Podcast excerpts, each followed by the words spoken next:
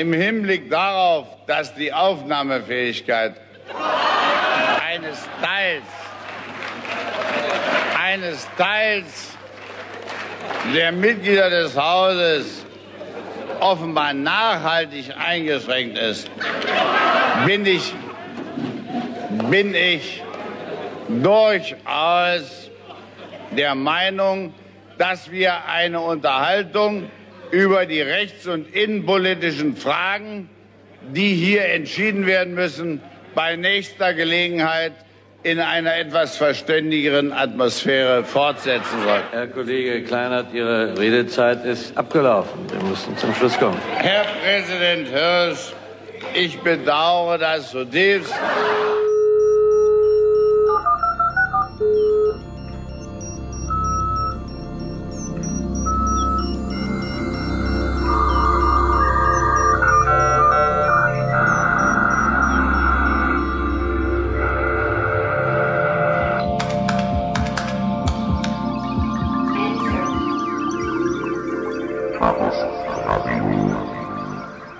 Hallo, hier ist Chaos Radio Express, Ausgabe Nummer 66. Äh, mein Name ist Tim Pritlove, hallo und ich begrüße euch zu einer weiteren Folge in dem Podcast, wo man alles erfährt, was man äh, für das Leben braucht. Und ähm, ganz wichtig, und das haben wir alle schon vermisst, sind natürlich praktische Informationen. Äh, da hatten wir zwar zuletzt schon so einiges, aber diesmal erstreckt sich das Thema auf äh, praktische Informationen zum Mitgestalten. Und zwar ist die Rede hier ganz konkret von der Bundesrepublik Deutschland, dem Staat, in dem äh, vielleicht jetzt nicht alle von euch äh, leben und walten, aber doch äh, sicherlich der ein oder andere angehören wird. Und äh, da das ein sehr kompliziertes System ist, oder zumindest den Eindruck macht, dass es das ist, vielleicht ist dem ja auch gar nicht so, ähm, wollte ich da mal etwas eintauchen und mit mir eintauchen mein Tauchpartner äh, am heutigen Abend ist äh, Falk, Falk Lücke, hallo. Hallo Tim. Ähm, du bist studierter Politologe, wie du so schön formuliert hast. Mhm. Das heißt, man studiert Politologie. Man studiert eigentlich Politikwissenschaft, so. kann allerdings auch Politologie dazu sagen. Ach, Also das ist so sozusagen schwierig. ein Mainstream-Begriff. Es ist ein, ähm, ein Begriff, der lange Zeit sehr umstritten war. Man kann darüber diskutieren, ob es besser politische Wissenschaft, Politikwissenschaft oder Politologie heißt. Politologie klingt so ein bisschen, ich weiß gar nicht, wie klingt denn das eigentlich? Klingt so ein bisschen, dass man nicht so genau weiß, worum es eigentlich geht. Naja, die Lehre von der Politik. Ne? Also Okay, die Lehre von der Politik. Und was lernt man da so? Ähm, was lernt man dort so? Man lernt, wie, was Politik eigentlich ist, wo der Unterschied ist zwischen dem politischen und dem privaten, wo Politik überhaupt anfängt, wo sie aufhört, wie Politik gestaltet werden kann, was die Grundlagen der Politik sind, ähm, welche Theorien es gibt, wie Politik funktioniert und ähm, ja, und auch einiges, vielleicht auch Praktisches, kann man da auch mal lernen. Kann man dann, also ich meine, ist das sozusagen die Grundausbildung für einen Politiker? Ähm, es gibt interessanterweise tatsächlich immer mehr Politiker, zumindest im Deutschen Bundestag, die selber auch Politikwissenschaft studiert haben. Früher war das Verhältnis etwas ähm, anders. Da waren es in erster Linie Juristen und Lehrer, also Lehrämtler. Ähm, heutzutage hat man immer noch, ich glaube, die größte Gruppe sind immer noch die Juristen, gefolgt immer noch von den Lehrämtlern, aber die Politologen haben ganz schön aufgeholt. Es gibt einige davon, ähm, ich glaube, der bekannteste ist eigentlich Rudolf Scharping. Ich weiß jetzt nicht, ob das so ein unglaublich positives Beispiel dafür ist, ob man Politologen zu einem Politiker machen sollte. Ähm, man kann auf die Art also ganz schön baden gehen. Du meinst, weil er irgendwie vom Fahrrad fällt dann oder was? Ähm, ich weiß gar nicht, ob äh, Rudolf Scharping diese Legislaturperiode überhaupt noch im Bundestag sitzt. Ich vermute ja, es würde mich wundern, wenn nicht. Echt? Ist er noch dabei? Ich dachte, er wäre gar nicht mehr dabei. Ich glaube, das kann man noch nachschauen. Zumindest wird nicht über ihn mehr geredet. Viel. Also er hat auf jeden Fall kein Amt inne, was in gewisser Weise eine äh, herausragende Bedeutung hätte.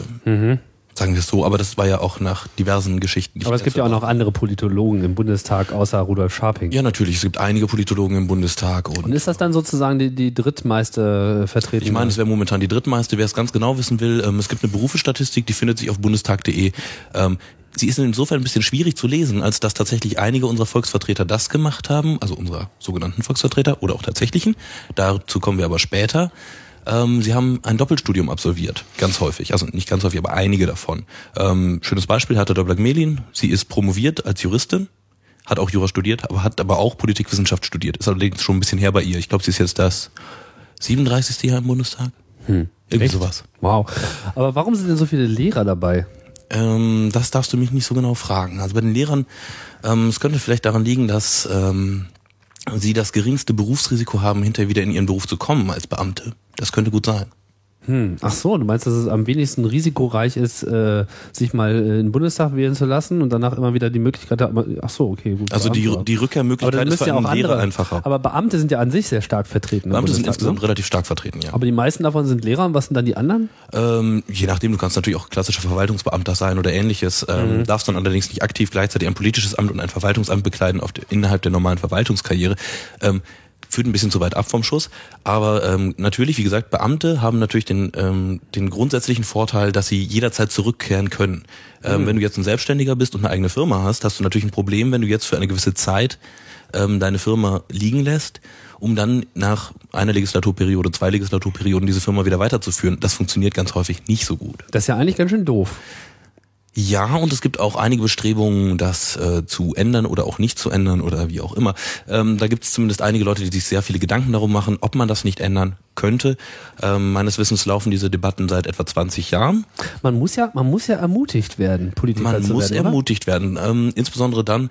Ähm, man hat immer wieder diese Diskussion darum, ob man nicht mehr Spitzenkräfte in der Politik brauchen würde. Mhm. Ähm, so Leute wie zum Beispiel den ähm, Werner Müller, der eine Zeit lang Wirtschaftsminister war, Mhm. ähm, parteilos damals. Ähm, ich glaube, der kam von der, oh, woher kam er? Energie oder so. ja, irgendwas aus dem RWE oder so? Energiesektor. Ja, also Aha. ich möchte jetzt auch gar keinen Namen nennen. Er kam aus dem Energiesektor auf jeden Fall und ähm, war dann unter der Schröder-Regierung ähm, zwei war er dann Wirtschaftsminister ähm, oder war es eins? Ach, Ja, der war so angenommen, angenommen, angenehm äh, farblos. er war angenehm farblos. Also er war so un, er hatte zumindest unpolitikerhaft. Ja, er war unpolitikerhaft, sagen wir es mal so. Ähm, ob er eine gute oder eine schlechte Politik gemacht hat, sei mal dahingestellt. Das ist natürlich auch äh, jedermanns eigenes Urteil.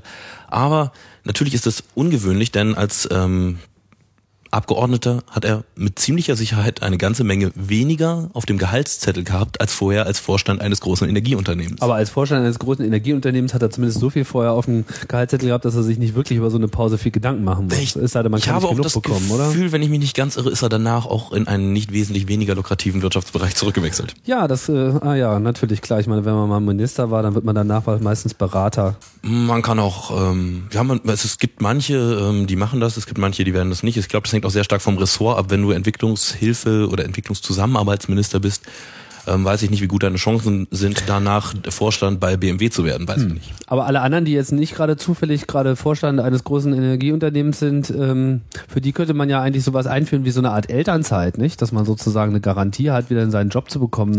Ja, also wie gesagt, also diese Diskussion läuft schon etwas länger. Sie ist auch sehr, Okay. sehr facettenreich und Okay, äh, aber zum es gibt zumindest Leute, die sind der Meinung, man müsste sich doch mal ein bisschen um Nachwuchs kümmern und äh, also für das politische System. um Nachwuchs für das politische System, um mehr Frauen im Bundestag, denn es ist eine männerdominierte Veranstaltung, Mhm. um mehr Leute aus nicht-akademischen Zirkeln, was tatsächlich auch sehr, sehr gering ist vom Anteil her. Ähm, ich glaube, die Akademikerquote liegt bei über 80 Prozent, Mhm. was enorm hoch ist. Findest du? Hm? Ja, schon im Verhältnis zur Gesamtbevölkerung repräsentativ ist das auf gar keinen Fall. Ja gut, aber ich meine, pff, ja, Gut, also das sind halt ähm, gute Ausbildung schadet ja nun auch gerade nicht, wenn man äh, Volksvertreter ist, oder? Also und, ähm, Na gut, ich meine, wir haben das schöne Beispiel eines Ex-Bundeskanzlers, ähm, der ähm, eine gute Ausbildung genossen hat, allerdings erst sehr spät, Gerd Schröder. Er hat ähm, eigentlich erstmal nur Volksschulabschluss gemacht und hat dann später auf zweitem Bildungsweg sein Abitur gemacht, hat dann Jura studiert, ist dann Anwalt geworden, ist dann Ministerpräsident in Niedersachsen geworden und ist dann Bundeskanzler geworden. Und was er heute gilt macht, ja auch als Akademiker. Ja, aber erst spät, ne? Also da hat er mit seiner politischen Karriere schon angefangen. Ja.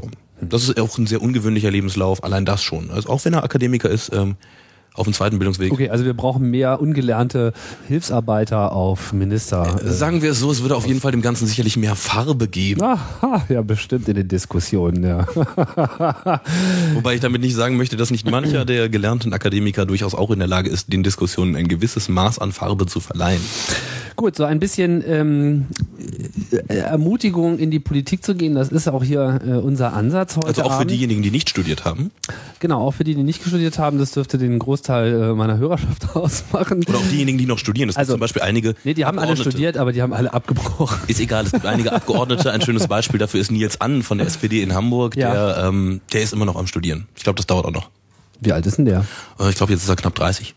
Na, mit 30 noch zu studieren ist ja ein Verbrechen, oder? Ja, ich glaube, er sitzt jetzt aber auch schon seit ein paar Jahren im Bundestag. Also Hm. ich bin mir nicht so sicher, wie viel Zeit er momentan darauf aufwendet. Na, das ist ja eigentlich ein ganz gutes Zeichen, weil das lenkt ja bestimmt enorm äh, ab, wenn man sich mal ein bisschen einbringt. Ja, ich denke auch. Da kommen wir gleich zu, aber bevor ähm, wir da mal ins ähm, Praktische äh, gehen und mal so ein bisschen auch beleuchten, was äh, Bundesabgeordnete, Bundestagsabgeordnete eigentlich so treiben oder auch Landtagsabgeordnete, ähm, wäre es vielleicht nochmal ganz interessant, ein bisschen äh, auf das Gebilde als solches, über das wir reden, äh, zu kommen. Wir äh, haben ja schon erwähnt, wir wohnen in der Bundesrepublik Deutschland. Big News. ähm, so, dem Staat. So. Was, was, ist denn, was ist denn eigentlich ein Staat? Ähm, also der klassische Jurist würde sagen, ein Staat ist nach Jelinek-Schar drei, äh, drei Elemente Lehre, ist ein Staat dadurch definiert, dass er ein Staatsgebiet hat. Das lässt sich relativ einfach umreißen bei der Bundesrepublik. Dass er ein Staatsvolk hat. Das ist auch relativ einfach zu definieren. Menschen, die auf diesem Territorium leben, da gibt's aber noch gewisse Einschränkungen. Und ähm, dass es die Staatsgewalt gibt. Die Staatsgewalt als solche ist die vom Staatsvolk oder in anderer Form übertragene Macht an einen Potentaten, also an einen, der herrscht. Oder an eine Institution, die herrscht. Ah, ohne Herrscher kein Staat. Ohne Herrschaft gibt es keinen Staat, ja. Ohne Herrschaft ist kein Staat zu machen. Okay. Das ist zumindest die klassische juristische Definition, die, glaube ich, auch ähm, mit einigen Erweiterungen, aber grundsätzlich bis heute auch weiter so gehandhabt wird, auch im internationalen Recht. Das heißt, wenn ich mir jetzt irgend so eine Insel, die noch keiner hat, kaper, ich meine, das ist ein bisschen schwierig, aber theoretisch. Oh, gab's schon, gab's schon. Ich habe immer wieder von solchen Sachen gehört, dass Leute so einen Staat gründen wollten. Dann hatten sie erstmal das Problem, dass sie ein Volk brauchten. Und dann mussten sie das Volk irgendwie dazu kriegen, sich beherrschen zu lassen. Ähm, ja, das, das geht alles noch. Es gibt einen wunderbaren Fall eines ähm, auch jetzt recht hörerkompatiblen ähm, Gebildes. Ähm, das ist die Insel Sealand. Sealand ist in dem Sinne keine Insel, sondern Sealand ist eine alte Marineplattform, ich glaube aus dem Zweiten Weltkrieg, äh, der britischen Marine. Sealand liegt ein paar Kilometer außerhalb oder ein paar Meilen außerhalb des eigentlichen britischen Hoheitsgebiets. Ähm, und irgendwann ist mal jemand auf die wunderbare Idee gekommen, wenn man das jetzt besetzen würde, diese verlassene Militärplattform, dann hätte man doch den idealen Staat gefunden, nämlich einen, äh, in dem niemand anders regiert, auf den niemand einen Anspruch hat und auf dem man selber noch das Staatsvolk stellt. Ähm, da gibt es bis heute einige Leute, die darauf Server betreiben, insbesondere für gewisse Zwecke. Ähm, gut, okay. Ähm, ist halt etwas schwierig, da legislativ tätig zu sein oder exekutiv tätig zu sein, dass man da durchgreift, um Recht durchzusetzen. Ähm, die Diplomatenpässe von Sealand waren früher sehr berühmt, weil viele Leute gerne einen Diplomatenpass haben wollten. Und die Insel Sealand, beziehungsweise das Königreich Sealand, wie es offiziell hieß, ähm, und halt auch nicht offiziell hieß, weil der Staat international nicht anerkannt wurde, ähm, hat gerne Diplomatenpässe gegen Bares ausgestellt. War ein ganz gutes Geschäft, aber ähm, wurde international nicht wirklich anerkannt. Das heißt, mit einem Diplomatenpass der Insel Sealand kam man nicht so besonders weit. Also in der Theorie wäre es so wie mit dem Fall Sealand, in der Praxis ist es aber Nicht so eigentlich nicht so. Ähm, typisches Problem, ähm, wenn man als Staat gelten möchte, braucht man auch jemanden, der einen als Staat anerkennt. Stimmt. Das Problem haben wir noch so einige Staaten. Hm, Aktuell wäre da zum Beispiel der Fall Kosovo, was ganz interessant ist, wer da gerade wen anerkennt oder nicht anerkennen möchte und so weiter. Und das gibt's ja häufiger, also ähm, Russland äh, mit, ich glaube, Südossetien und ähnlichen Dingen. Das ist ähm, ja einer dieser vielen Fälle, wo dann die Frage ist, hat das Gebilde Staatsqualität? China und Taiwan ist auch ein wunderbares Beispiel dafür. Taiwan ist nicht Mitglied der Vereinten Nationen, war aber früher. Taiwan ist nicht mehr Mitglied der Vereinten Nationen, dafür ist es Rotchina oder Festlandchina oder wie auch immer man das nennen möchte. Ähm, das war historisch eine Zeit lang anders, aber seitdem die Volksrepublik eine gewisse, mh, also sagen wir es mal so, ein gewisses Interesse bei anderen Staaten hervorgerufen hat, anerkannt zu sein, ähm, seitdem gibt es mit Taiwan eigentlich für fast keinen Staat dieser Welt offizielle diplomatische Beziehungen, also sehr, sehr wenige. Ähm, was nicht heißt, dass man mit Taiwan keine wirtschaftlichen Beziehungen pflegen würde, aber keine offiziellen diplomatischen. Aber dabei ist ja nun Taiwan ganz unzweifelhaft eigentlich ein Staat. Ja und nein und historisch sehr, sehr schwierig aufgrund der Geschichte Taiwans und des Flüchtens eines gewissen Generals Chiang Kai-shek ähm, vor Mao nach Taiwan inklusive Anhang und Staatskasse und so weiter. Das ist alles historisch nicht ganz simpel und ähm, doch theoretisch ist Taiwan ein eigener Staat. Ähm, praktisch ist es so, dass man dort eine gewisse Dualismuslösung gefunden hat, die vielleicht nicht ewig halten wird. Wer hat die gefunden? Ähm, die hat sich im Laufe der Historie gefunden, sagen wir es mal so. die Staatengemeinschaft hat. so- Die Staatengemeinschaft und die verschiedenen Akteure innerhalb der Staatengemeinschaft haben dort eine Lösung herbeigeführt, gefunden. Ähm, aber wir kennen alle dasselbe Rasseln ähm, Chinas hin und wieder mal mit einer neuen Mittelstreckenrakete oder Ja, aber jetzt mal so rein nach dieser äh, Staatsdefinition, die du vorhin angeführt hast, würde das ja eigentlich passen. Ich meine, da gibt es Ja. irgendwie so eine herrschende Klasse, die ist ja ganz unzweifelhaft vorhanden Es und gibt- die übt da auch Macht aus. Oh, Taiwan, und Taiwan, ist, ne? Taiwan ist eine fast beispielhafte Demokratie momentan. Ja. In Taiwan wurde gerade gewählt. Ähm, die Kuomintang sind, glaube ich, jetzt wieder stärkste Partei geworden. Der ähm, Vorsitzende der jetzt oppositionellen Partei ist daraufhin zurückgetreten, der ehemalige Ministerpräsident und so. Also wunderbar, gar nicht so häufig auf diesem Planeten, dass man wirklich eine funktionierende Demokratie hat, wo gewählt wird und die Leute, die gewählt wurden, sich auch tatsächlich danach richten. Hm. Ähm, soll Länder geben. Kenia zum Beispiel soll etwas schwieriger sein momentan, Ja, nicht nur wo Kenia. dann Wahlkreise mit 110 Prozent Wahlbeteiligung existierten. Jetzt müssen wir aufpassen, sonst sind wir doch gleich wieder bei Wahlcomputern als Thema. Ähm, das wollten wir ja heute eigentlich Wir mal. wollen nicht übertreiben. Obwohl aus Taiwan natürlich fast, also sehr, sehr viele ähm, Motherboards und ähnliches kommen. Also man sollte Taiwan wirklich stützen. Ja, deswegen finde ich das so absurd, dass also ausgerechnet Taiwan nicht äh, anerkannt wird. Ich meine, stell mal vor, die würden sich jetzt querstellen und sagen, na okay, äh, wenn ihr uns also als Staat nicht gibt, dann äh, lösen wir uns jetzt irgendwie in einer in einem Gedankenwölkchen auf. Okay, ein ganz kleinen Seitenhieb muss ich dann doch noch machen. Es ist höchst interessant zu sehen, dass ganz viele der berühmten taiwanesischen Firmen oder taiwanischen Firmen, ich weiß gar nicht, was die korrekte Form ist, egal, ähm, dass diese Firmen ganz häufig Fabriken auf dem chinesischen Festland betreiben, in denen sie ihre Produkte fertigen. In Shanghai dann auf der anderen Seite. Zum Beispiel. Weil es noch billiger ist. Weil es noch billiger ist. Äh, Deutlich billiger. Deutlich billiger ist. Und das ist äh, schon höchst interessant zu sehen, wer da mit wem und was und also ehrlich ja, gesagt, da also. China ist äh, sicherlich nochmal so, ein, äh, so einen ganz eigenen Podcast wert. Da blicken wir wahrscheinlich beide auch nicht ausreichend durch. Nee. Und ähm, noch ist Chaos Radio Express noch nicht das Auslandsjournal der Podcast-Sphäre, aber vielleicht kommt das ja auch noch. Kommen wir zurück zu Deutschland. Da gibt's ja noch genug äh, Dinge, die man da äh, verstehen muss, bevor wir uns so mit fernen Welten auseinandersetzen. Ähm, ja, also wir haben den Staat, jetzt äh, stellen wir das einfach mal fest, es gibt die Bundesrepublik Es gibt Deutschland. die Bundesrepublik, So. genau. Und äh, jetzt fragen sich natürlich immer so alle, wer übt denn jetzt hier eigentlich äh, die Geschäfte wirklich aus? Man hat dann halt so den Bundeskanzler äh, wahrscheinlich als erstes oder die Bundeskanzlerin, äh, was ja vorhin in Abrede gestellt, dass es sich um die Bundeskanzlerin handelt. Ja, per Definitionem, also äh, im Gesetz steht der Bundeskanzler. Hm. Das ist eine Amtsbezeichnung. Ähm, Naja, Man vielleicht, kriegen sie, extra ändern, vielleicht kriegen sie das ja noch geändert. Ich glaube, da wird sich dann keiner gegen ich bin sträuben. mir nicht sicher, ob man unbedingt im Grundgesetz stehen haben möchte, das Bundeskanzler. Naja, aber der oder die oder was auch immer. Na, ist auch egal. Oder vielleicht ist es auch nicht egal, aber das wollen wir jetzt ja auch nicht erläutern, sondern was, äh, ich meine, was ich ja schon mal ganz lustig finde, ist, so als, als höchste Position im, in der Bundesrepublik Deutschland wird ja der Bundespräsident geführt. Warum ist er denn, warum ist er denn eigentlich die Eins? Formal ist das vollkommen korrekt. Also ist der, wie sagt man so schön, der höchste Repräsentant. Er ist der höchste Repräsentant. Also wenn er irgendwie auf die Party gehen will, dann kann sich keiner dazwischen schummeln. ähm, wenn er sagt, er geht dahin, dann muss der Rest hinten anstehen. Genau.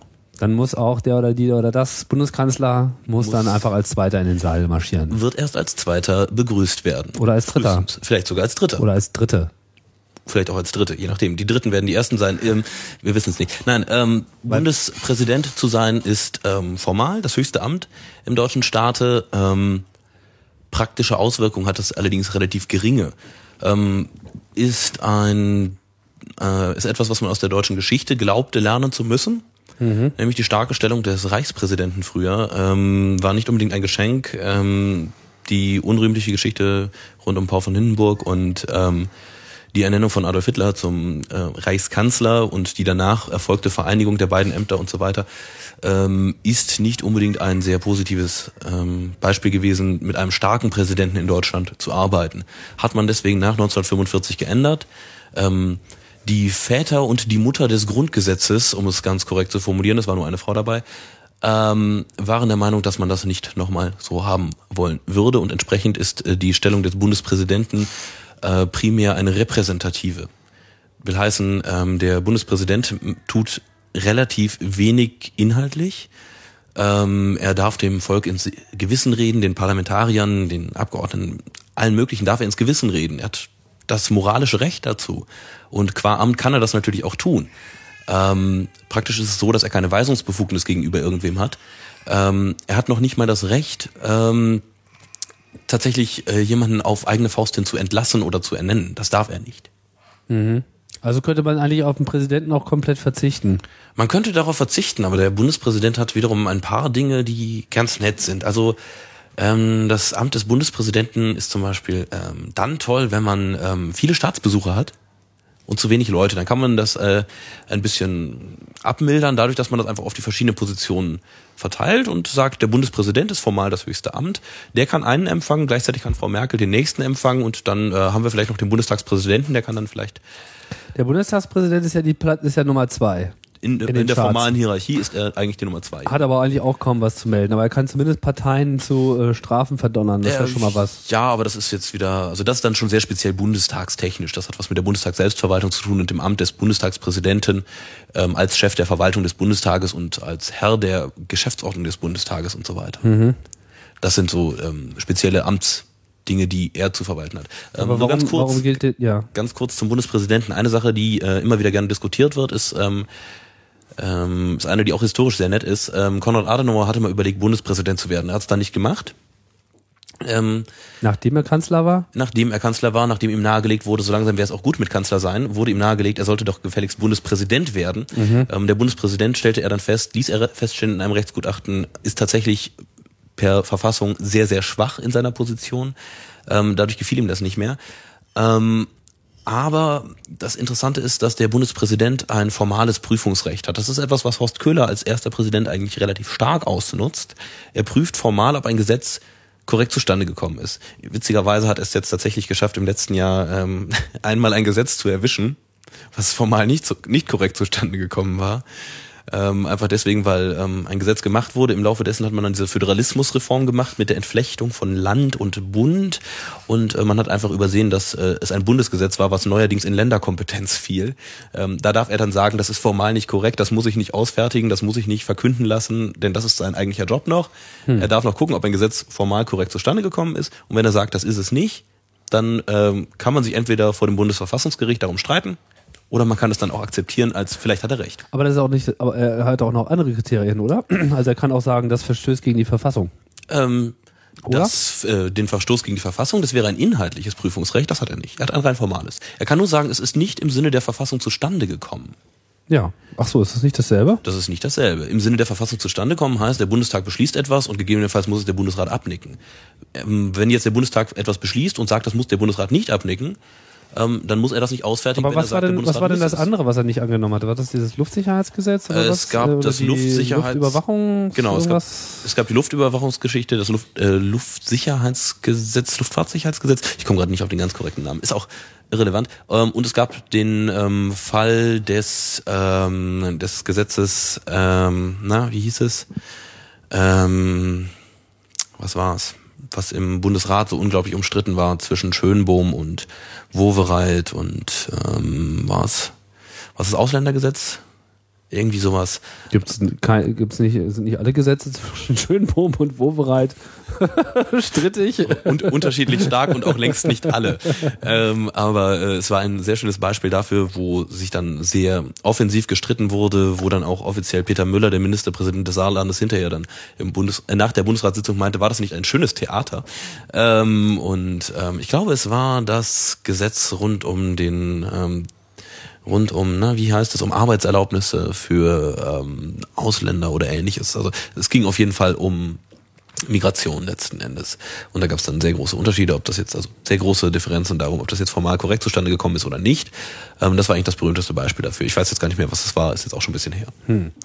Na gut, brauchen wir uns nicht so lange jetzt mit aufzuhalten. Auf jeden Fall wissen wir, äh, er hat noch nicht so richtig viel zu sagen. Jetzt ist ja auch Bundespräsident, äh, ist ja jetzt nicht unbedingt etwas, was, was jeder von uns so ohne weiteres anstrebt. Ähm, was man auch nicht unbedingt so einfach anstreben kann, es äh, fällt einem manchmal auf die Füße.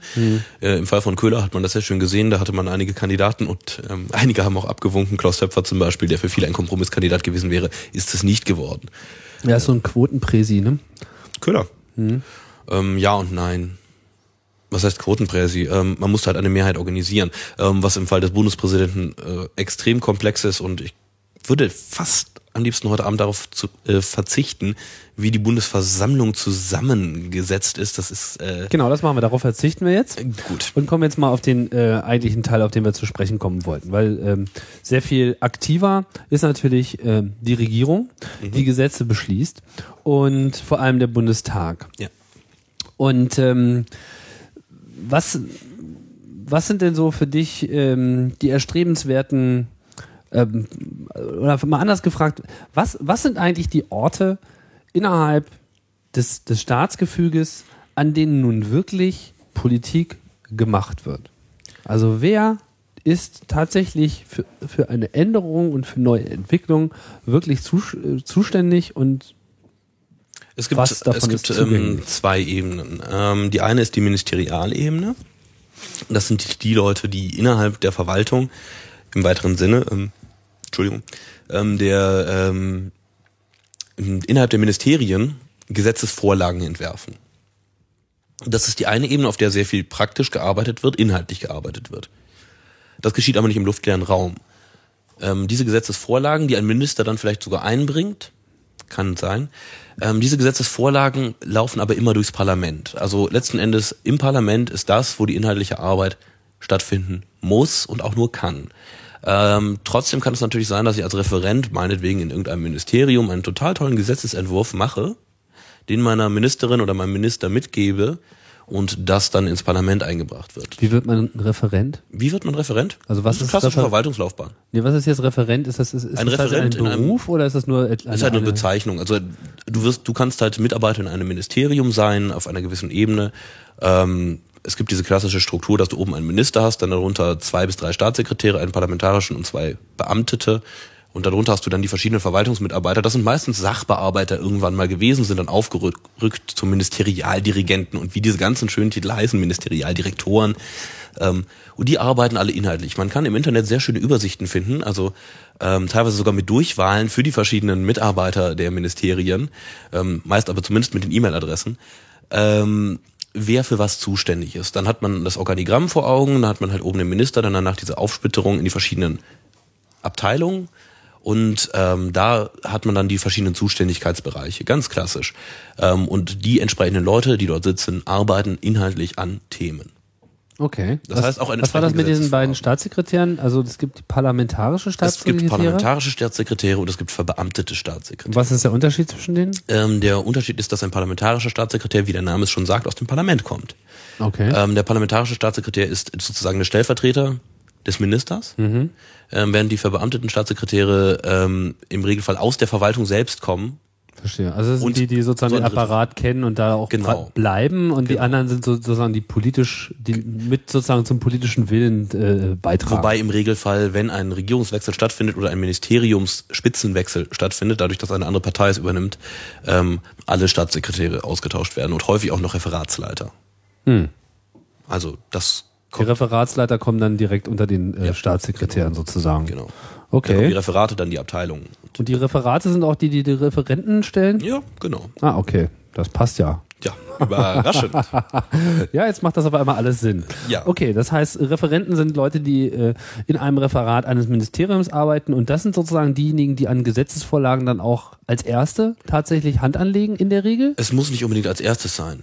Aber Ähm, im Wesentlichen? Es sind ganz häufig, also viele Gesetzesinitiativen kommen aus den Ministerien. Mhm. Ähm, und zwar deswegen, weil irgendwo eine Notwendigkeit erkannt wurde oder zum Beispiel deswegen, weil es ein Urteil gibt von irgendeinem Gericht, wo ähm, zum Beispiel Definitionslücken festgestellt wurden. Mhm. Dass ein Gesetz zu unscharf ist und dort nachgebessert werden muss. Oder gegen die Verfassung verstößt oder was auch immer. Das soll gegebenenfalls vorkommen, dann müsste man halt ein neues Gesetz entwerfen oder ein Änderungsgesetz. Ähm, oder es kommt zum Beispiel von einer anderen politischen Ebene etwas, zum Beispiel aus Brüssel. Ähm, ka- kann ja durchaus auch mal eine EU-Richtlinie kommen, die dann in deutsches Recht umgesetzt werden muss. Das ist dann wieder Aufgabe innerhalb der Ministerien, dann entsprechend vorzuarbeiten. Äh, ein Gesetzentwurf muss aber nicht aus dem Ministerium kommen. Er kann auch genauso gut aus dem Bundestag selbst kommen, also von den Abgeordneten. Da gibt es dann Vorschläge, Gesetzesvorlagen, die dann dort durchgearbeitet werden. Ähm, interessant ist eigentlich ein anderer Punkt. Ähm, das ist, ähm, dass diese ganzen Dinge grundsätzlich immer durch die Ausschüsse gehen. Die Ausschüsse sind sozusagen ähm, der Kopf des Bundestages. Man unterschätzt das immer so ein bisschen dadurch, dass man gerne auf das Herz guckt, nämlich auf den Plenarsaal und sich dann mal fragt, wo sind die denn alle? Hm. Ja, denn man hat abgesehen von der Haushaltsdebatte und so weiter, hat man ganz häufig leere Ränge dort. Hat einen ganz einfachen Grund. Ähm, die sind nicht alle Kaffee trinken, manche sind sicherlich auch Kaffee trinken, sind auch nicht alle an der Bar, manche sind vielleicht auch an der Bar, soll vorkommen, manche sind vielleicht sogar im Wahlkreis krank oder bereits gestorben, kommt auch vor. Ähm, die meisten sitzen dann gerade in ihren Ausschusssitzungen. So eine typische Parlamentarierwoche äh, beginnt, äh, klar, Montagmorgen, was ein Zufall, ähm, hat dann solche Dinge inklusive wie halt die verschiedenen Gremien. Das sind die Arbeitsgemeinschaften innerhalb der Fraktionen, das sind ähm, die Sitzungen der Fraktionen, das sind ähm, die Ausschusssitzungen, die verschiedenen. Ähm, das bestimmt in erster Linie den Kalender in der ersten Hälfte, dann in der zweiten Hälfte der Woche eine Sitzungswoche. Es gibt Sitzungs- und sitzungsfreie Wochen. In der zweiten Hälfte ist es dann so, dass dort in erster Linie parlamentarische Debatten stattfinden. Ähm, was aber trotzdem äh, nicht immer so ist, dass dann keine Ausschusssitzungen mehr stattfinden würden, aber meistens halt weniger. Ah, also das, das heißt, eine äh, die Arbeitswoche im Bundestag ist tatsächlich so aufgeteilt, dass man am Anfang erstmal ein bisschen sitzt und am Ende immer noch sitzt. Äh, immer noch sitzt, aber äh, also aber am Anfang treffen vielleicht. sich sozusagen mehr die Fraktionen und die Ausschüsse. Ja, also das ist der das ist das normale, weil man natürlich auch am Anfang erst bespricht, wenn man taktisch vorgehen möchte und so weiter, was ein Zufall. Ähm, dann muss man erst natürlich intern klären, wie man vorgehen möchte, würde andersrum wenig Sinn ergeben. Also ja. die Abstimmungen sind im Regelfall mittwochs bis freitags. Okay, und dann Ende der Woche wird dann sozusagen Genau, am Ende der Woche wird abgestimmt. Aber äh, das darf man jetzt nicht falsch verstehen. Das ist nicht so, dass äh, montags die Gesetzesvorlage in der AG diskutiert wird, dienstags im, äh, in der Fraktion, ähm, dienstags nachmittags im Ausschuss und am Freitagabend ist es im Parlament abgenickt. Ähm, ganz so schnell geht's dann doch nicht. Das sind meistens Prozesse, die über mehrere Monate hinweggehen, teilweise auch über Jahre. Wir wollen ja gerade jetzt auf den auf die Struktur und die Arbeit des, des, des Bundestages ein bisschen detaillierter eingehen. Vielleicht sollte man noch mal kurz ausholen und äh, äh, das sozusagen an seiner Entstehungsgeschichte ähm, mal äh, festmachen. Also wie setzt sich der Bundestag tatsächlich ähm, zusammen? Also was Puh, klar, also ja, man muss jetzt erstmal, also da sitzen Abgeordnete, so viel genau. ist glaube ich klar. Mhm. Und in der Regel gehört ein Abgeordneter auch einer Fraktion an. Im Regelfall gehört er einer Fraktion an und im Regelfall ist er auch Parteimitglied, genau. Aber man muss nicht in einer Partei sein, um Bundestagsabgeordneter zu werden? Nein, man muss nicht in einer Partei sein. Ähm, man hat zum Beispiel die Möglichkeit, sich direkt wählen zu lassen. Wenn man total populär ist. Wenn man total populär ist. Es gibt auch zum Beispiel ähm, Leute, bei denen es, ähm, na, sagen wir mal, eher sekundärer Wichtigkeit ist, ähm, dass sie in einer Partei sind. Ähm, das sind äh, von den Abgeordneten zum Beispiel ein Hans-Christian Ströbele, da, also gut, da könnte man jetzt drüber diskutieren, wie wichtig das Grünen-Label für ihn ist. Ähm, vielleicht ist es noch relativ wichtig, aber er schafft zumindest, sich ein Direktmandat zu holen, was für die Grünen mindestens untypisch ist, allerdings auch viel mit seinem Wahlkreis zu tun hat. Okay, aber er, er ist ja Grüner, also er, er ist er ja ist in der Partei. Grüner, genau, er ist auch Mitglied okay. in einer Partei. Ähm, aber ähm, es gibt immer wieder Fälle, also es ist ungewöhnlich, dass ein äh, Parteiloser in den Bundestag gewählt wird. Das ist eigentlich fast ausgeschlossen, hat einfach auch was mit der ähm, Frage zu tun, was soll man mit ihm dann dort anfangen. Ja, es, äh, mir fällt gerade ein Beispiel ein, das ist dieser Neskovic, der ja mhm. schon bei den Grünen und bei der SPD war und jetzt mittlerweile für die Linke, glaube ich, ja. im Innenausschuss äh, tätig ist. Ja, ja, Flexibilität ist äh, ja nicht ausgeschlossen. Der, also er könnte natürlich jetzt auch bei den Linken eintreten, aber ich glaube, der hat keinen Bock mehr äh, auf Parteien. So war das auf jeden Fall rauszuhören. Aber ich, äh, wenn ich mich nicht äh, ganz vertue, dann ist er auch nicht mehr im Direktmandat eingezogen, sondern trotzdem auf Parteiticket, oder? Genau, er ist, glaube ich, über die Liste dann reingekommen. Mhm. Wie, wie funktioniert das eigentlich? Also entweder, klar, also wenn man so will, wie Ströbele ist, Ströbele ist sehr populär mhm. und ähm, der tritt hier in Kreuzberg-Friedrichshain in Berlin an und wurde halt gewählt. Das war ja genau. der, der, Fall, dass er irgendwie von der Liste geschubst wurde äh, bei den Grünen und dann ähm, so einen total personalisierten Wahlkampf gestartet hat und wer äh, Berlin und Kreuzberg-Friedrichshain kennt, weiß, dass da also äh, sehr viel mehr äh, rebellisches Potenzial zusammenkommt als in den meisten anderen Stadtteilen anderer Städte in Deutschland. Und äh, so hat das dann eben ganz gut geklappt. In dem Moment ist er halt da er direkt, also weil er sozusagen die meisten Stimmen eines Kreises auf sich vereinigt hat, ist er, hat er sozusagen sein Mandat sicher gehabt. Genau. Das ist eigentlich ein recht einfaches Prinzip, nachdem das im Bundestag funktioniert. In seinen Details ist es dann wieder etwas komplexer, aber das Grundprinzip ist, ähm, es gibt immer zwei Abgeordnete. Der eine ist der direkt gewählte und der zweite ist der über die Liste gewählte. Das ist ähm, die Gesamtsumme, soll eigentlich theoretisch, glaube ich, momentan 599 sein. Wir sind, glaube ich, insgesamt jetzt bei 606 Abgeordneten. Das hat was mit Überhangmandaten und Besonderheiten im Wahlsystem zu tun. Aber prinzipiell ist es so, dass man immer ähm, diese Zweiteilung hat. Wir haben ähm, 200, oh, ich hoffe, ich lüge nicht, 290 Wahlkreise momentan in Deutschland. Ähm, und ähm, ist auch egal, ob es drei, drei mehr oder weniger sind. Im Zweifel Okay. eher drei weniger. Ähm, und äh, die sollen alle relativ gleich groß sein. Das heißt, es soll die gleiche Anzahl an Menschen dort sein, die wählt, damit die Stimmen auch gleich viel wert sind. Das hat was mit Wahlgerechtigkeit zu tun, viel mit Wahlgerechtigkeit zu tun.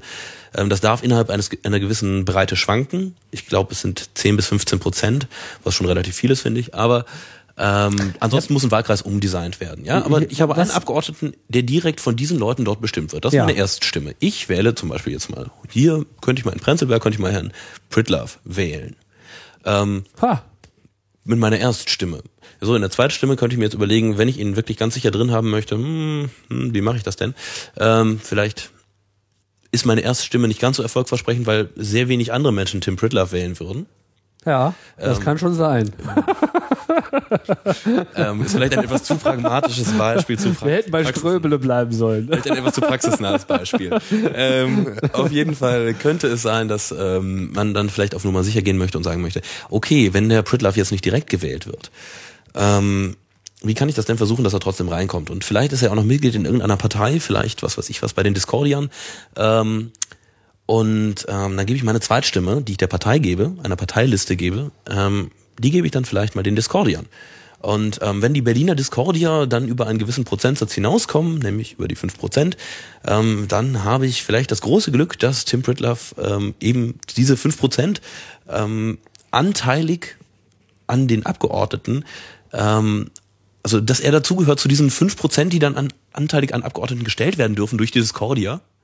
Ja, und Mach's nicht so kompliziert. Also wir haben jetzt die Partei, die Legion des dynamischen Discord, die LDD, so Genau. und äh, für die trete ich jetzt an Ja. und ähm, Du wirst nicht direkt gewählt. ich werde nicht direkt gewählt, weil ich irgendwie zwei Stimmen zu wenig bekommen habe, Ja. um mich hier gegen ähm, den Bundestagspräsidenten durchzusetzen im Prenzlauer Berg. Den ehemaligen. den ehemaligen, genau. Und ähm, so, das heißt, man, ich muss dann auf der Liste äh, sein. Und diese Liste dieser Partei stellt die Partei selber auf. Das heißt, Genau. die stimmt da irgendwie mehr oder weniger demokratisch drüber ab. genau. Und das, und, aber nach welchem, also äh, wodurch wird definiert, wie viele von dieser Liste tatsächlich dann reinkommen? Ähm, du hast ja eine gewisse Anzahl an Abgeordneten. Ähm, diese habe ich eben schon mal erwähnt. Ähm, das sind diese knapp 600, beziehungsweise jetzt gerade gut 600. Also die sollen es sein. Die Hälfte wird direkt bestimmt und der Rest wird auf die Listen verteilt. in der Theorie zumindest kommt das so in etwa hin. Okay, das heißt, man nimmt dann einfach das prozentuale Verhältnis der Parteien und dann kriegt eben jede Partei. Ja und nein und nein und ja. Ähm, ist extrem Okay, komplex. ich will jetzt auch nicht das ganze Wahlrecht äh, äh, Okay. im Detail durch, durchkneten, aber das ist sozusagen der Weg. Also Der entweder man, man, man ist populär genug und man macht sein Direktmandat oder man braucht aber eine Partei. Das Oder heißt, man braucht eine Partei und hat einen guten Listenplatz, also eine Partei, mit der man relativ sicher ist. Ähm, kann zu diesem komischen Effekt führen des sogenannten Überhangmandats, beziehungsweise eben nicht. Ähm, du kannst zum Beispiel einen hervorragenden Listenplatz haben. Wenn alle Leute direkt gewählt wurden, kommst du trotzdem nicht rein. Ja, also in einem Bundesland wie Nordrhein-Westfalen kann dir das einfach passieren, dass alle Leute direkt gewählt wurden. welche alle Leute? Also zum Beispiel, dass du. Ach so, alle, die auf der Liste stehen. Ja, dass du eine, nee, nee, nee, nee, ja, die, die schon mal sowieso, aber ähm, die Listenplätze mal abgesehen davon. Ähm, dadurch, dass du jetzt ähm, Nordrhein-Westfalen zum Beispiel hast als ein, ähm, als ein Bundesland, in dem eine Liste zum Beispiel der SPD ist und jetzt wählen plötzlich alle Leute mit ihrem direkt, also in ihrem Wahlkreis selber, immer mehrheitlich SPD. Dann hast du eine gewisse Anzahl von Wahlkreisen innerhalb Nordrhein-Westfalens und du hast äh, theoretisch einen Stimmenanteil an Zweitstimmen, ähm, aber diese Direktmandate sind schon so viele, dass über die Liste keiner mehr reinkommt, weil diese Direktmandate fressen das alles schon auf, da bleibt so, nichts mehr okay, übrig. da kriegt man nichts die Liste ist halt die Liste ist halt theoretisch zweitrangig. Okay, verstehe. Das heißt, eine Liste funktioniert eigentlich wirklich gerade dann gut, wenn man möglichst wenig Direktmandate stellt. Äh, ja, zum Beispiel für FDP und Grüne ist das eigentlich der Standardweg, ähm, Parlamentarier zu stellen. Da sind dann auch die Hackordnungen, ähm, die, also da wird zumindest sehr, sehr stark um die Liste gehackt. Ähm, gleichermaßen ist es auch in Bayern bei der SPD so. Ähm, wer bei Bayern in der SPD ähm, ist und ein Listenplatz schlechter als 20 hat, hat, glaube ich, auch relativ schlechte Chancen einzuziehen, weil es sehr wenig Direktkandidaten gibt. Wenn man also jetzt so ein Bundestagsmandat dann ergattert hat, ähm, dann fährt man nur noch mit dem Porsche rum und irgendwie alles genau, ist super. dann fährt man nur noch mit einem Porsche rum. Ähm, viele sagen dazu dann, naja, Fahrbereitschaft oder sowas. Ähm, Ich glaube, im Regelfall sind es keine Porsches. Ähm, ja, und dann ist alles super, genau. Dann hast du auch nichts mehr zu tun, dein Terminkalender ist leer, niemand will was von dir ähm, und du nickst einmal im Jahr alles ab und gibst dann deinen Blankoscheck ab. Ähm, nee, leider nicht. Du warst schon mal im Bundestag. Ich war schon mal im Aber du Bundestag. warst kein Abgeordneter. Ich war kein Abgeordneter. also gab es auch keinen Porsche. es gab für mich leider keinen Porsche. es gab für mich allerdings immerhin mal einen Mitarbeiterausweis und ähm, Was hast du da gemacht? äh, mitgearbeitet. Ja, genau. An Okay. genau solchen Dingen wie halt ähm, Vorbereitung von Sitzungen, Vorbereitung von Reden, ähm, sehr viel Kontakt mit so etwas wie Wahlkreisen. Mhm. Das darf man nie ganz vergessen. Also ein Bundestagsbüro ist im Regelfall so aufgebaut. Also du warst Mitarbeiter In- eines Ich war. Mitarbeiter bei Abgeordneten. Genau. Okay. Und ähm, das war ganz interessant, denn ähm, das hat sich dann, also das ist ähm, so, dass man dort wirklich erstmal den Einblick bekommt, wie klein das auch alles ist. Ja, wir haben zwar ein relativ großes, komplexes Gebäudesystem hier in Berlin, was sich dann Bundestag und Co. nennt. Ähm, das ist halt äh, primär, also das, was die meisten Leute kennen, ist die Reichstagskuppel. Ähm, darunter ist der Plenarsaal und unten drunter ist eigentlich sehr wenig, wo direkt gearbeitet wird. Da sind die Fraktionssäle noch in dem Gebäude. Und dann gibt es noch die Nachbargebäude, das ist das Paul-Löbe-Haus, wo sehr viele Ausschüsse sitzen. Ähm, und auch einige ähm, Büros von Abgeordneten sind. Ähm, dann gibt es das Eli äh, Marie-Elisabeth Lüders Haus. Ähm, Auf der anderen Seite des Flusses. auf der anderen Seite des Flusses, wo aber auch primär die Bundestagsbibliothek mit drin ist, was auch sehr wichtig ist, also in irgendeiner Form so etwas wie Wissen und auch, wo der wissenschaftliche Dienst des Bundestages als Zuträger sozusagen arbeitet. Ähm, dann gibt es noch das Jakob-Kaiser-Haus, das größte aller ähm, Häuser. Da sind die meisten der Abgeordneten. Das ist, äh, ich glaube, in vier Sektionen aufgeteilt und ist sechs Stockwerke hoch und geht quasi da die halbe ähm, Wilhelmstraße lang, bis, also bis man dann vorne an die Ecke unter den Linden kommt. Also nicht ganz bisschen davor endet das. Und dann gibt's noch nochmal unter den Linden 50 und unter den Linden 17 gibt's auch nochmal Abgeordnetenbüros. Ähm, macht sich dadurch bemerkbar, dass bei schlechtem Wetter die Abgeordneten aus UDL 17 und 50 meistens fehlen. Und wie, wie muss man sich das jetzt so vorstellen? Also so im Bundestag äh, zu sein. Also was kann man denn da jetzt eigentlich wirklich bewirken? Also im Regelfall ist es so, dass man Zuständigkeiten vorher definiert hat. Das ist anfangs einer Legislaturperiode ist es so, dass es ein großes Hickhack gibt. Ähm, wer geht in welchen Ausschuss? Ähm, wer macht welche inhaltliche Arbeit? Wer wird wo Berichterstatter? Wer wird wo Ausschussvorsitzender? Das hat sehr viel immer mit, äh, mit Macht, Mitarbeitern und so weiter zu tun. Ähm, wer wird parlamentarischer Geschäftsführer? Auch ein Job, der nicht zu verachten ist. Das sind die Leute, die zum Beispiel sagen, jetzt ist eine Abstimmung, kommt mal bitte alle her. Ähm, wenn der seinen Job nicht gut macht, gibt's auch Probleme. Ähm, Innerhalb der Fraktion. innerhalb der Fraktion bist du der parlamentarische Geschäftsführer der jeweiligen Fraktion, der sogenannte PGF. Ähm, aber als normaler Abgeordneter bist du Mitglied in einem Ausschuss, also reguläres Mitglied in einem Ausschuss, beispielsweise Innen, Außen. Ähm, die sind ganz grob, also nicht ganz identisch wie die Ministerien aufgeteilt. Ähm, also es gibt mehr Ausschüsse als Ministerien. Es gibt halt ein paar Spezialausschüsse, sowas wie Menschenrechte und Co.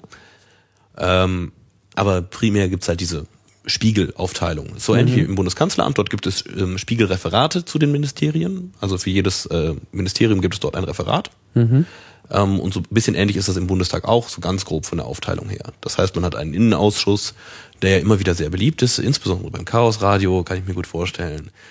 Ja, da wird ja eine Menge, da wird ja, glaube ich, auch wirklich eine Menge Politik auch äh, konkret bewegt, oder? Ist das Da Einbildung? wird auf jeden Fall eine Menge Politik konkret diskutiert. Mhm. Diskutiert. diskutiert. Ob sie dort konkret bewegt wird, ähm, ja, sicherlich auch, auch. Also dort findet Politik zumindest statt. Und äh, natürlich ist die Frage, ähm, ist Diskussion von Politik nicht schon Politik? Das heißt, diese Ausschüsse, Mhm. das ist eigentlich der Ort, wo es geschieht. Das ist der Ort, wo ich sagen würde, da geschieht am allermeisten. Da ist auch das Parlament am meisten am Parlieren. Da ist das Parlament nicht nur am meisten am Parlieren, sondern es gibt um, noch die feine Unterscheidung in öffentliche und nicht öffentliche Ausschusssitzungen. Und ähm, wie man sich denken kann, die nicht öffentlichen Ausschusssitzungen sind äh, diejenigen, bei denen ähm, am deutlichsten geredet wird. Ähm, Öffentlich heißt, jeder kann da dahin öffentlich kommen. heißt, jeder kann da hinkommen. Genau. Wie viele Ausschusssitzungen sind so öffentlich und wie viele sind nicht Der öffentlich? Großteil ist öffentlich. Der absolute Großteil ist öffentlich. Und wann, wa- also wodurch wird eine Ausschusssitzungen nicht öffentlich? Ja, es gibt ein paar Dinge, bei denen ähm, So alle zwei Monate, jetzt müssen wir endlich mal was gebacken bekommen oder was? Nee, es gibt, also es sind häufiger ähm, thematisch spezifische, ähm, zum Beispiel der Verteidigungsausschuss ähm, tagt relativ häufig nicht öffentlich. Das ist ja nicht besonders überraschend, denn ähm, wir kennen das Geheimniskrämer Wesen der Sicherheitsinstitutionen. Äh, Institutionen ähm, kann man irgendwie auch nachvollziehen, wenn man jetzt diskutiert, ob man jetzt gerne drei Leute mehr oder weniger nach Afghanistan schickt und sich dann noch nicht so ganz sicher ist, dann möchte man das vielleicht nicht morgen in der Zeitung stehen haben, dass gerade darüber diskutiert wird, dass drei Leute mehr oder weniger nach Afghanistan geschickt werden sollen und ähm, zumindest nicht mehr im wörtlichen Zitat. Also Klar. findet sich garantiert noch einer, der hinterher berichtet, aber ähm, rein theoretisch zumindest wäre es so. Also wie viele Ausschüsse gibt es so? 10, 15, 20? Es gibt sicherlich 15, also 15 haben wir glaube ich schon fast Ministerien, also eher 20. Ähm, Gut, nur Variiert mal so aber auch je nach, äh, ähm, Kopf zu kriegen. variiert auch je nach Wahlperiode und so weiter. Also grundsätzlich ähm, gibt es mehr Ausschüsse als. Und jeder Abgeordneter, sagtest du, muss in einem sein oder ist in der Regel in einem oder Äh, jeder darf nicht Abgeordnete, mehr? Jeder Abgeordnete ist im Regelfall in mindestens einem. Das kann man sich auch ganz ähm, einfach vorstellen. Eine große Fraktion hat vielleicht mal 250 Mitglieder, so SPD, CDU Mhm. oder CDU, CSU-Fraktion, um genau zu sein. Ähm, Entschuldigung. ähm, ähm, ja, aber ähm, klar, bei denen ist das Hauen und Stechen natürlich etwas anders als bei einer kleinen Fraktion, die nur 50 Mitglieder hat. Ähm, da sind diese Doppelzuständigkeiten schon eher mal gegeben, dass du halt sowohl Mitglied im Innenausschuss bist und dann auch mal hingehst, als auch ähm, ja ähm, dann auch noch im Ausschuss für Kultur. Es gibt Ausschüsse, Unterausschüsse. Heißt das, dass die Abgeordneten von kleinen Fraktionen mehr zu tun haben? In der Theorie hieße das das, ja. Und in der Praxis? In der Praxis heißt es so, äh, heißt es, dass sie sich wahrscheinlich dann entsprechend managen müssen, ja. Wie, wie gut kann sich denn so ein, ein Abgeordneter äh, da überhaupt managen? Also was für, was für Mittel stehen einem denn da zur Verfügung? Ein Abgeordneter hat Personalmittel. Das Ja. heißt, er kann sich selber seine Angestellten suchen. Äh, Die meisten Abgeordneten haben einen Büroleiter oder eine Büroleiterin, ähm, einen wissenschaftlichen Mitarbeiter oder eine wissenschaftliche Mitarbeiterin, häufig eine studentische Hilfskraft, ähm, Praktikanten sowieso immer mal wieder. Also kostenloses. Ich glaube, der Großteil, also ähm, ja, es gab mal eine ganz interessante Szene, als ähm, diese ganze Diskussion um Generation P, Generation Praktikum aufkam und sich herausstellte, dass einige der SPD-Abgeordneten, die sehr stark dafür votierten, ihren Praktikanten nichts zahlten, diejenigen, ähm, also die meisten aus Die der CDU-Fraktion, die dagegen Wogegen? waren, jedoch sehr gut ihren Praktikanten bezahlten. Fand ich ganz interessant, ganz amüsant. Ach, die waren gegen eine Bezahlung von Praktikanten. Ähm, was? nein, also die ähm, diejenigen in der SPD, also manche zumindest, die sehr laut dafür argumentiert haben, dass Praktikanten fair und gerecht behandelt werden, ähm, stellte sich heraus, dass sie ihre Praktikanten eben nicht bezahlten. Oh. Das war etwas äh, bitter. Ähm, eine kleine historische Anekdote. Passiert schon mal, war das Personalbudget wahrscheinlich schon leer. Ähm, Also mit, das klingt ja nicht nach sehr viel. Ne? Nee, das also ist nicht ich sehr viel. Also meistens gibt es dann noch ein oder zwei Mitarbeiter im Wahlkreis, häufig auch nicht volle Stellen. Ähm, aber so ein Bundestagsabgeordneter hat halt ein begrenztes Personalbudget, ein sehr begrenztes Personalbudget, was ein bisschen mit seinen speziellen Ämtern zu tun hat. Also wenn er jetzt Ausschussvorsitzender ist, dann hat er entsprechend noch Mitarbeiter für den Ausschuss sozusagen. Ähm, aber grundsätzlich ist es so, dass ähm, die Anzahl an ähm, Mitarbeitern und damit auch an Manpower wirklich und auch an Knowledge in irgendeiner Form wirklich aktiv Wissen zu generieren, äh, einfach sehr überschaubar ist. Das ist ein bisschen anders als zum Beispiel in den USA, wo so ein Kongressabgeordneter tatsächlich auch mal seine 10, 12 Leute haben kann. Ja, beim Land mit 300 Millionen Leuten. ne? Und Aber ich meine, wir sind ja auch nicht gerade klein mit 80 Millionen. Wir sind auch nicht gerade klein. Ähm, Also äh, für mich klingt das ein bisschen wenig. für mich klingt das auch wenig, ja. Aber gut, okay. Und warum ist das so? Äh, weil ähm, wir tatsächlich dafür sehr, sehr, ähm, also wir haben sehr, sehr viel, was äh, bei den ähm, Ministerien passiert. Wir haben sehr starke Ministerien Ja. und relativ schwache Abgeordnete, einfach nur von der Personalstärke. Ja. Ähm, was auch was damit zu tun hat, dass die Ministerien grundsätzlich immer berichtspflichtig sind gegenüber den Ausschüssen. Das heißt, theoretisch könnte man über eine kleine Anfrage ähm, an ein Ministerium wieder die Ressourcen innerhalb eines Ministeriums mitbenutzen und ähnliches.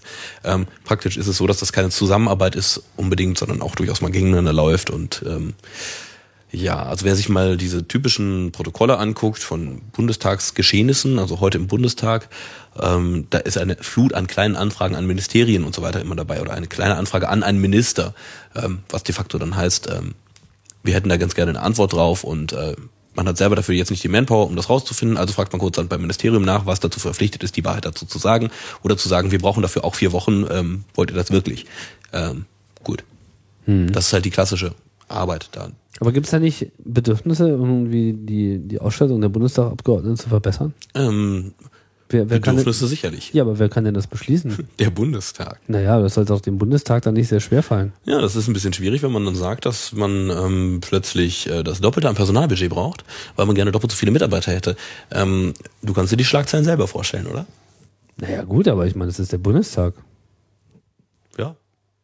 Es ist nur der Bundestag. Genau. Ja, aber ich habe wirklich so den Eindruck, also ich habe jetzt äh, selber nicht so viel mit Bundestagstag, äh, Bundestagsabgeordneten zu tun. Ab und zu schon. Mhm. Laden ja auch mal Leute in CCC ein und so. Und es ist immer wieder äh, festzustellen, dass die eigentlich doch relativ äh, einen überforderten Eindruck machen ähm, bei dem sich auseinandersetzen mhm. mit, mit, mit Themen, was mhm. natürlich auch einfach was mit äh, Personen zu tun hat, weil wenn man irgendwie keine Mitarbeiter hat, wie soll, also wie soll man dem denn folgen? Weil man ist ja eigentlich als Bundestagsabgeordneter selber permanent eigentlich in irgendetwas schon eingebunden, oder? Das ist ganz sicher so. Ähm, vor allem ähm, die große Schwierigkeit ist, dass du häufig über Dinge mitentscheiden sollst oder Dinge entscheiden sollst, ähm, bei denen du dich auf andere verlassen musst. Ja. Ähm, die Regelung ist im Regelfall so, dass du einen Berichterstatter hast zu einem bestimmten Thema in deiner Fraktion oder äh, innerhalb, also ja doch innerhalb deiner Fraktion und ähm, Sind das dann diese Sprecher? Das, ja, was heißt das so Sprech, innenpolitische ja, Sprecher? Es, es muss nicht identisch sein. Also ein Berichterstatter ist immer für ein konkretes Gesetzesvorhaben. Mhm. Ja, ähm, beispielsweise, wenn jetzt die Kleintierzüchterregelung äh, geändert wird ist der Abgeordnete Pritlove vielleicht der Berichterstatter für die diskordische Fraktion. Mhm. Ähm, das heißt, alle anderen verlassen sich darauf, dass der Herr Pritlove sich damit intensiv beschäftigt und auch schon zum richtigen Schluss kommen wird. Ähm, es gibt manchmal ein paar Themen, bei denen man sagt, die sind von so viel Bedeutung, dass sich doch wesentlich mehr Abgeordnete damit beschäftigen sollten. Aber im Regelfall ist es so, dass halt nicht nur ein Abgeordneter in einem Ausschuss sitzt, also die Kleintierzüchterfraktion weiß ich gerade nicht, in welchem Ausschuss sie verhandelt werden würde, ist aber auch nicht so wahnsinnig relevant. Auf jeden Fall, ähm, dort würde jemand anders auch mit drin sitzen und der würde schon vielleicht mitbekommen, wenn du ein bisschen Mist machst. Ähm, will heißt, es gibt da auch so ein System von Checks and Balances, wie gut das funktioniert oder nicht funktioniert, da kann man ein bisschen drüber streiten. Ähm, aber man muss sich auf seine Kollegen verlassen können. Und wenn man das nicht kann, ist man verlassen, ja. Gut, aber wie, meine, so, jetzt klingt das ja alles ein bisschen, ja, weiß ich jetzt auch nicht so ganz genau, aber ist denn das eigentlich ein erstrebenswerter Job? Bundestagsabgeordneter? Ja. Kommt drauf an, was du als Auswahl hast. Na, was hat man denn so zur Auswahl? Naja, ich meine, ähm, jetzt nicht unbedingt äh, als, äh, als Auswahl als Bundestagsabgeordneter. Ich glaube nicht, dass das so ein wahnsinnig erstrebenswerter Job ist, denn ähm, zumindest wenn du ihn ernst nimmst, ist er sicherlich nicht erstrebenswert. Denn dann wirst du einen relativ langen Arbeitstag haben, du wirst sehr, sehr viel unterwegs sein, du wirst vielleicht auch relativ viel von der Welt sehen können. Das kann dir auch passieren. Ähm, aber ähm, du wirst eine Menge Probleme und wenig Dank ernten. Da bin ich mir recht sicher. Also wenn du als Abgeordneter deine Tagespost aufmachen lässt, ja, du machst die im Regelfall nicht selber auf, mhm. ähm, weil du das gar nicht bewältigen könntest. Ähm, Abgeordnete bekommen im Regelfall mehrere Dutzend persönliche Briefe jede Woche mhm. ja, mehrere Dutzend. Ähm, und da soll dann eine möglichst persönliche Antwort drauf erfolgen. Das sind teilweise herzzerreißende Geschichten. Und ähm, wenn du ein guter Abgeordneter bist, dann kümmerst du dich darum, dass der Richtige sich darum kümmert. Mhm. Ja, ähm, häufig sind es einfach nur Menschen, die verzweifelt sind und sich dann äh, nicht mehr zu helfen wissen und dann an ihren Abgeordneten schreiben. Ähm, es gibt einen ähm, öffentlich dokumentierten Fall von jemandem, der seine persönliche Kriegserklärung an den Bundestag geschickt hat. Und zwar nicht an irgendwen, sondern an alle Abgeordneten in Dreipunktschrift hinten drauf gedruckt, alle Empfänger. Das betraf, glaube ich, alle äh, Bundes- und Landesbehörden, Landesverfassungsschutzämter, Abgeordneten und so weiter. Der Mensch muss ein Schweinegeld für Porto ausgegeben haben, ähm, hat aber damit erstmal richtig schön gespammt. Ähm, und das wirklich in Briefform. Das heißt, das ging wirklich per Post als vierseitiges Schreiben bei allen ein. Kriegserklärung. Seine persönliche Kriegserklärung an die Bundesrepublik Deutschland. Ähm, oh. Ich weiß nicht, äh, was aus ihm geworden ist. Ich glaube, es hatte keiner angenommen. Ähm, Gut, aber ich meine, das klingt jetzt alles so ein bisschen, das klingt so ein bisschen, ja, ach Gott, langweiliger Job, äh, viel zu tun, ist ja, ja alles glaub, furchtbar. Ist, ist, aber wir beklagen ja eigentlich immer so ein bisschen so dieses, ähm, naja, alle reden von Politik, aber keiner macht es. Genau. Äh, konkrete äh, Mitarbeit im politischen Geschehen wird dann äh, meist auch unter dem Ich muss jetzt Lobbyist werden äh, mhm. abgebucht. Was ist denn so deiner Meinung nach eigentlich ein gängiger Weg, um wirklich effektiven Einfluss auf das politische System zu nehmen? Ich bin jung und ich habe äh, tolle Ideale. Vorstellungen und Ideale oder was auch immer. Oder vielleicht bin ich auch einfach ähm, kundig genug in zwei, drei Themen und äh, habe einfach ordentliche Sachkenntnis und möchte jetzt äh, gerne was, was einbringen. Und vor allem möchte ich gerne verhindern, dass so Sachen wie Vorratsdatenspeicherung überhaupt äh, in Form eines einer Gesetzesvorlage äh, entstehen. Was, was kann man tun? Also wo, wo greift man da ein? Du hast natürlich sehr, sehr viele Möglichkeiten. Also die Anzahl an Möglichkeiten ist natürlich nahezu unbegrenzt. Ähm, aber ähm, du hast nach den effizienteren gefragt. Ähm, ich glaube nicht, dass es wahnsinnig effizient wäre, dafür eine parlamentarische Karriere anzustreben, das, was du gerade gesagt hast. Ähm, eine parlamentarische Karriere bedarf langer Vorbereitungszeit, bedarf hohen Engagements. Ähm, natürlich gibt es Wahlkreise, die sind einfacher und es gibt Wahlkreise, die sind schwerer zu gewinnen. Ähm, prinzipiell ist es so, dass du aber damit eine Menge Arbeit haben wirst und nicht mit einem naja, du, du kannst nicht einfach anklopfen und sagen, hallo, ich will hier rein. Ja, ähm, die meisten ähm, Parlamentarier haben diese sogenannte Ochsentour gemacht. Ja, das heißt, sie waren vielleicht mal äh, Mitglied in einer Jugendorganisation einer Partei, haben dort schon gezeigt, dass sie ähm, in einer Organisation ähm, klarkommen, dort auch mit Menschen Verhandlungsprozesse durchführen können. Ähm, manche nennen das Ausleseprinzip, andere sagen pff, selbstselektierendes System dazu. Ähm, da kann man auch drüber streiten, wie sinnvoll das ist oder nicht sinnvoll das ist. Ähm, es gibt aber wenig Politiker, die wirklich ähm, sozusagen Stand-up-Politiker geworden sind, also die aus dem Nichts kamen und plötzlich da waren. Ähm, das ist natürlich etwas, ähm, wo, wo sich auch die wenigsten Leute darauf einlassen wollen, dass sie wirklich jahrelang daran arbeiten, dass sie irgendwann an diesem Punkt sind, dass sie diesen Posten haben, an dem sie Einfluss ausüben können. Ähm, ich halte es für deutlich effizienter, zumindest wenn es sich um was eher kurzfristigeres handelt, ähm, sich tatsächlich extern durch Druck politisch zu betätigen. Druck ist jetzt noch gar nicht negativ gemeint, sondern Druck ist Aufmerksamkeit. Jede Form von Aufmerksamkeit für bestimmte Themen landet letzten Endes auch bei Politikern. Ähm, die Frage ist, wie erzeugt man Aufmerksamkeit und zwar auch so, dass sie ankommt. Ähm, natürlich kann man es machen, dass man ähm, seinem Abgeordneten ähm, wie häufig ähm, den vorgefertigten Ausdruck von Verdi ja, unterschreibt und äh, per Post zuschickt. Das finde ich äh, relativ nett. Darauf gibt es dann ein genauso formalisiertes Antwortschreiben vom zuständigen Berichterstatter der jeweiligen Fraktion, ja, der seine drei Textbausteine zusammenklickt und sagt, gut, Sie haben uns diesen wunderbaren Brief geschickt, also schicken wir Ihnen genau diesen Formbrief zurück. Ähm, das ist ähm, auf gut Deutsch Blödsinn, kostet nur Arbeitszeit, vernichtet nur Arbeitszeit. Okay, gehört aber offenbar auch dazu. Ähm, das halte ich für nicht so sonderlich sinnvoll. Was ich für sehr viel sinnvoller halte, ist tatsächlich ähm, die Abgeordneten zu besuchen. Die Abgeordneten haben fast alle Bürgersprechstunden ähm, in ihrem Wahlkreis und ähm, es gibt wenig, was so gut passt wie ähm, naja, mit einem, also Interesse zu zeigen, indem man tatsächlich zu den Leuten hingeht und sich ihnen gegenübersetzt und sagt, schönen guten Tag, Herr oder Frau XY, ich habe ein politisches Anliegen. Ich möchte, dass Sie sich damit beschäftigen, denn das ist wichtig. Ja, ich möchte, dass Sie nicht total ignorant gegenüber diesem Thema sind, weil es vielleicht nicht Ihr eigenes ist, aber ich möchte Ihnen sagen, hier und dort liegt meiner Meinung nach das Problem. Hast du schon mal gemacht? Ich habe das auch schon mal gemacht, natürlich. Was für ein Thema? Das sage ich nicht. Okay. Das geht. War wohl was ganz Verfängliches. Das war was ganz Verfängliches, natürlich. Okay. Aber Ähm, du hast eine Reaktion bekommen. Ich hab, natürlich habe ich eine Reaktion bekommen, denn die Person saß mir gegenüber. Und wie war die Reaktion? Oh, endlich besucht mich mal jemand? Ah, nicht ganz, nicht ganz. Also darüber können Sie jetzt noch nicht mal unbedingt. Ist da eine Menge los? Ähm, kommt immer darauf an, wie populär der jeweilige ist. Denn je populärer der Kandidat, umso mehr Omas wollen mit ihm gerne auch Kaffee trinken. Ähm, Echt? Die kommen da vorbei und wollen Unterschriften haben? naja, das ist wie im typischen Arztwartezimmer, ne, was sowas angeht. Ähm, Wie im Arztwartezimmer warten naja, Unterschriften Herr geile. MDB, sprechen Sie mit mir. Ähm, so ein bisschen. Also Okay. nicht Unterschriftensammler, sondern eher ähm, ja, hören Sie mir doch Groupies, zu. Fans, Ja, Leute, so die die sich Richtung. Gehör verschaffen wollen. In die Okay. Richtung. Ähm, und die Durchschnittstrolle, die wir auch alle kennen. Okay, aber jeder Abgeordnete zählt ja äh, eins sozusagen, von Genau. daher ist ja egal. Aber man sollte eigentlich schon in seinem eigenen äh, Wahlkreis. entweder nach Wahlkreis gehen oder, also das ist das, was äh, einfach rein ähm, rein logistisch am einfachsten ist, dass man tatsächlich erstmal zu seinem Wahlkreisabgeordneten geht, der ist nun mal im Wahlkreis vor Ort, im Regelfall jede zweite bis dritte Woche, wird er eine, eine Bürgersprechstunde anbieten. Oder vielleicht auch einmal im Monat, nur kommt ein bisschen drauf an, was es für einer ist, was für ein Amt er genau hat. Ähm, aber ähm, grundsätzlich sind diese Menschen verfügbar, man kann sich mit ihnen treffen, man sollte dann auch nicht äh, mit Schaum vor dem Mund hinkommen, weil ähm, das Bringt ergibt wenig Sinn. Ja, es, es bringt nichts. Dann redet man auch, also dann reden die Menschen halt auch nicht mit einem. Also zumindest nicht wirklich. Sie hören einem vielleicht noch zu, aber sagen dann Tschüss, schönen Tag noch. Ähm, schön, dass Sie da waren.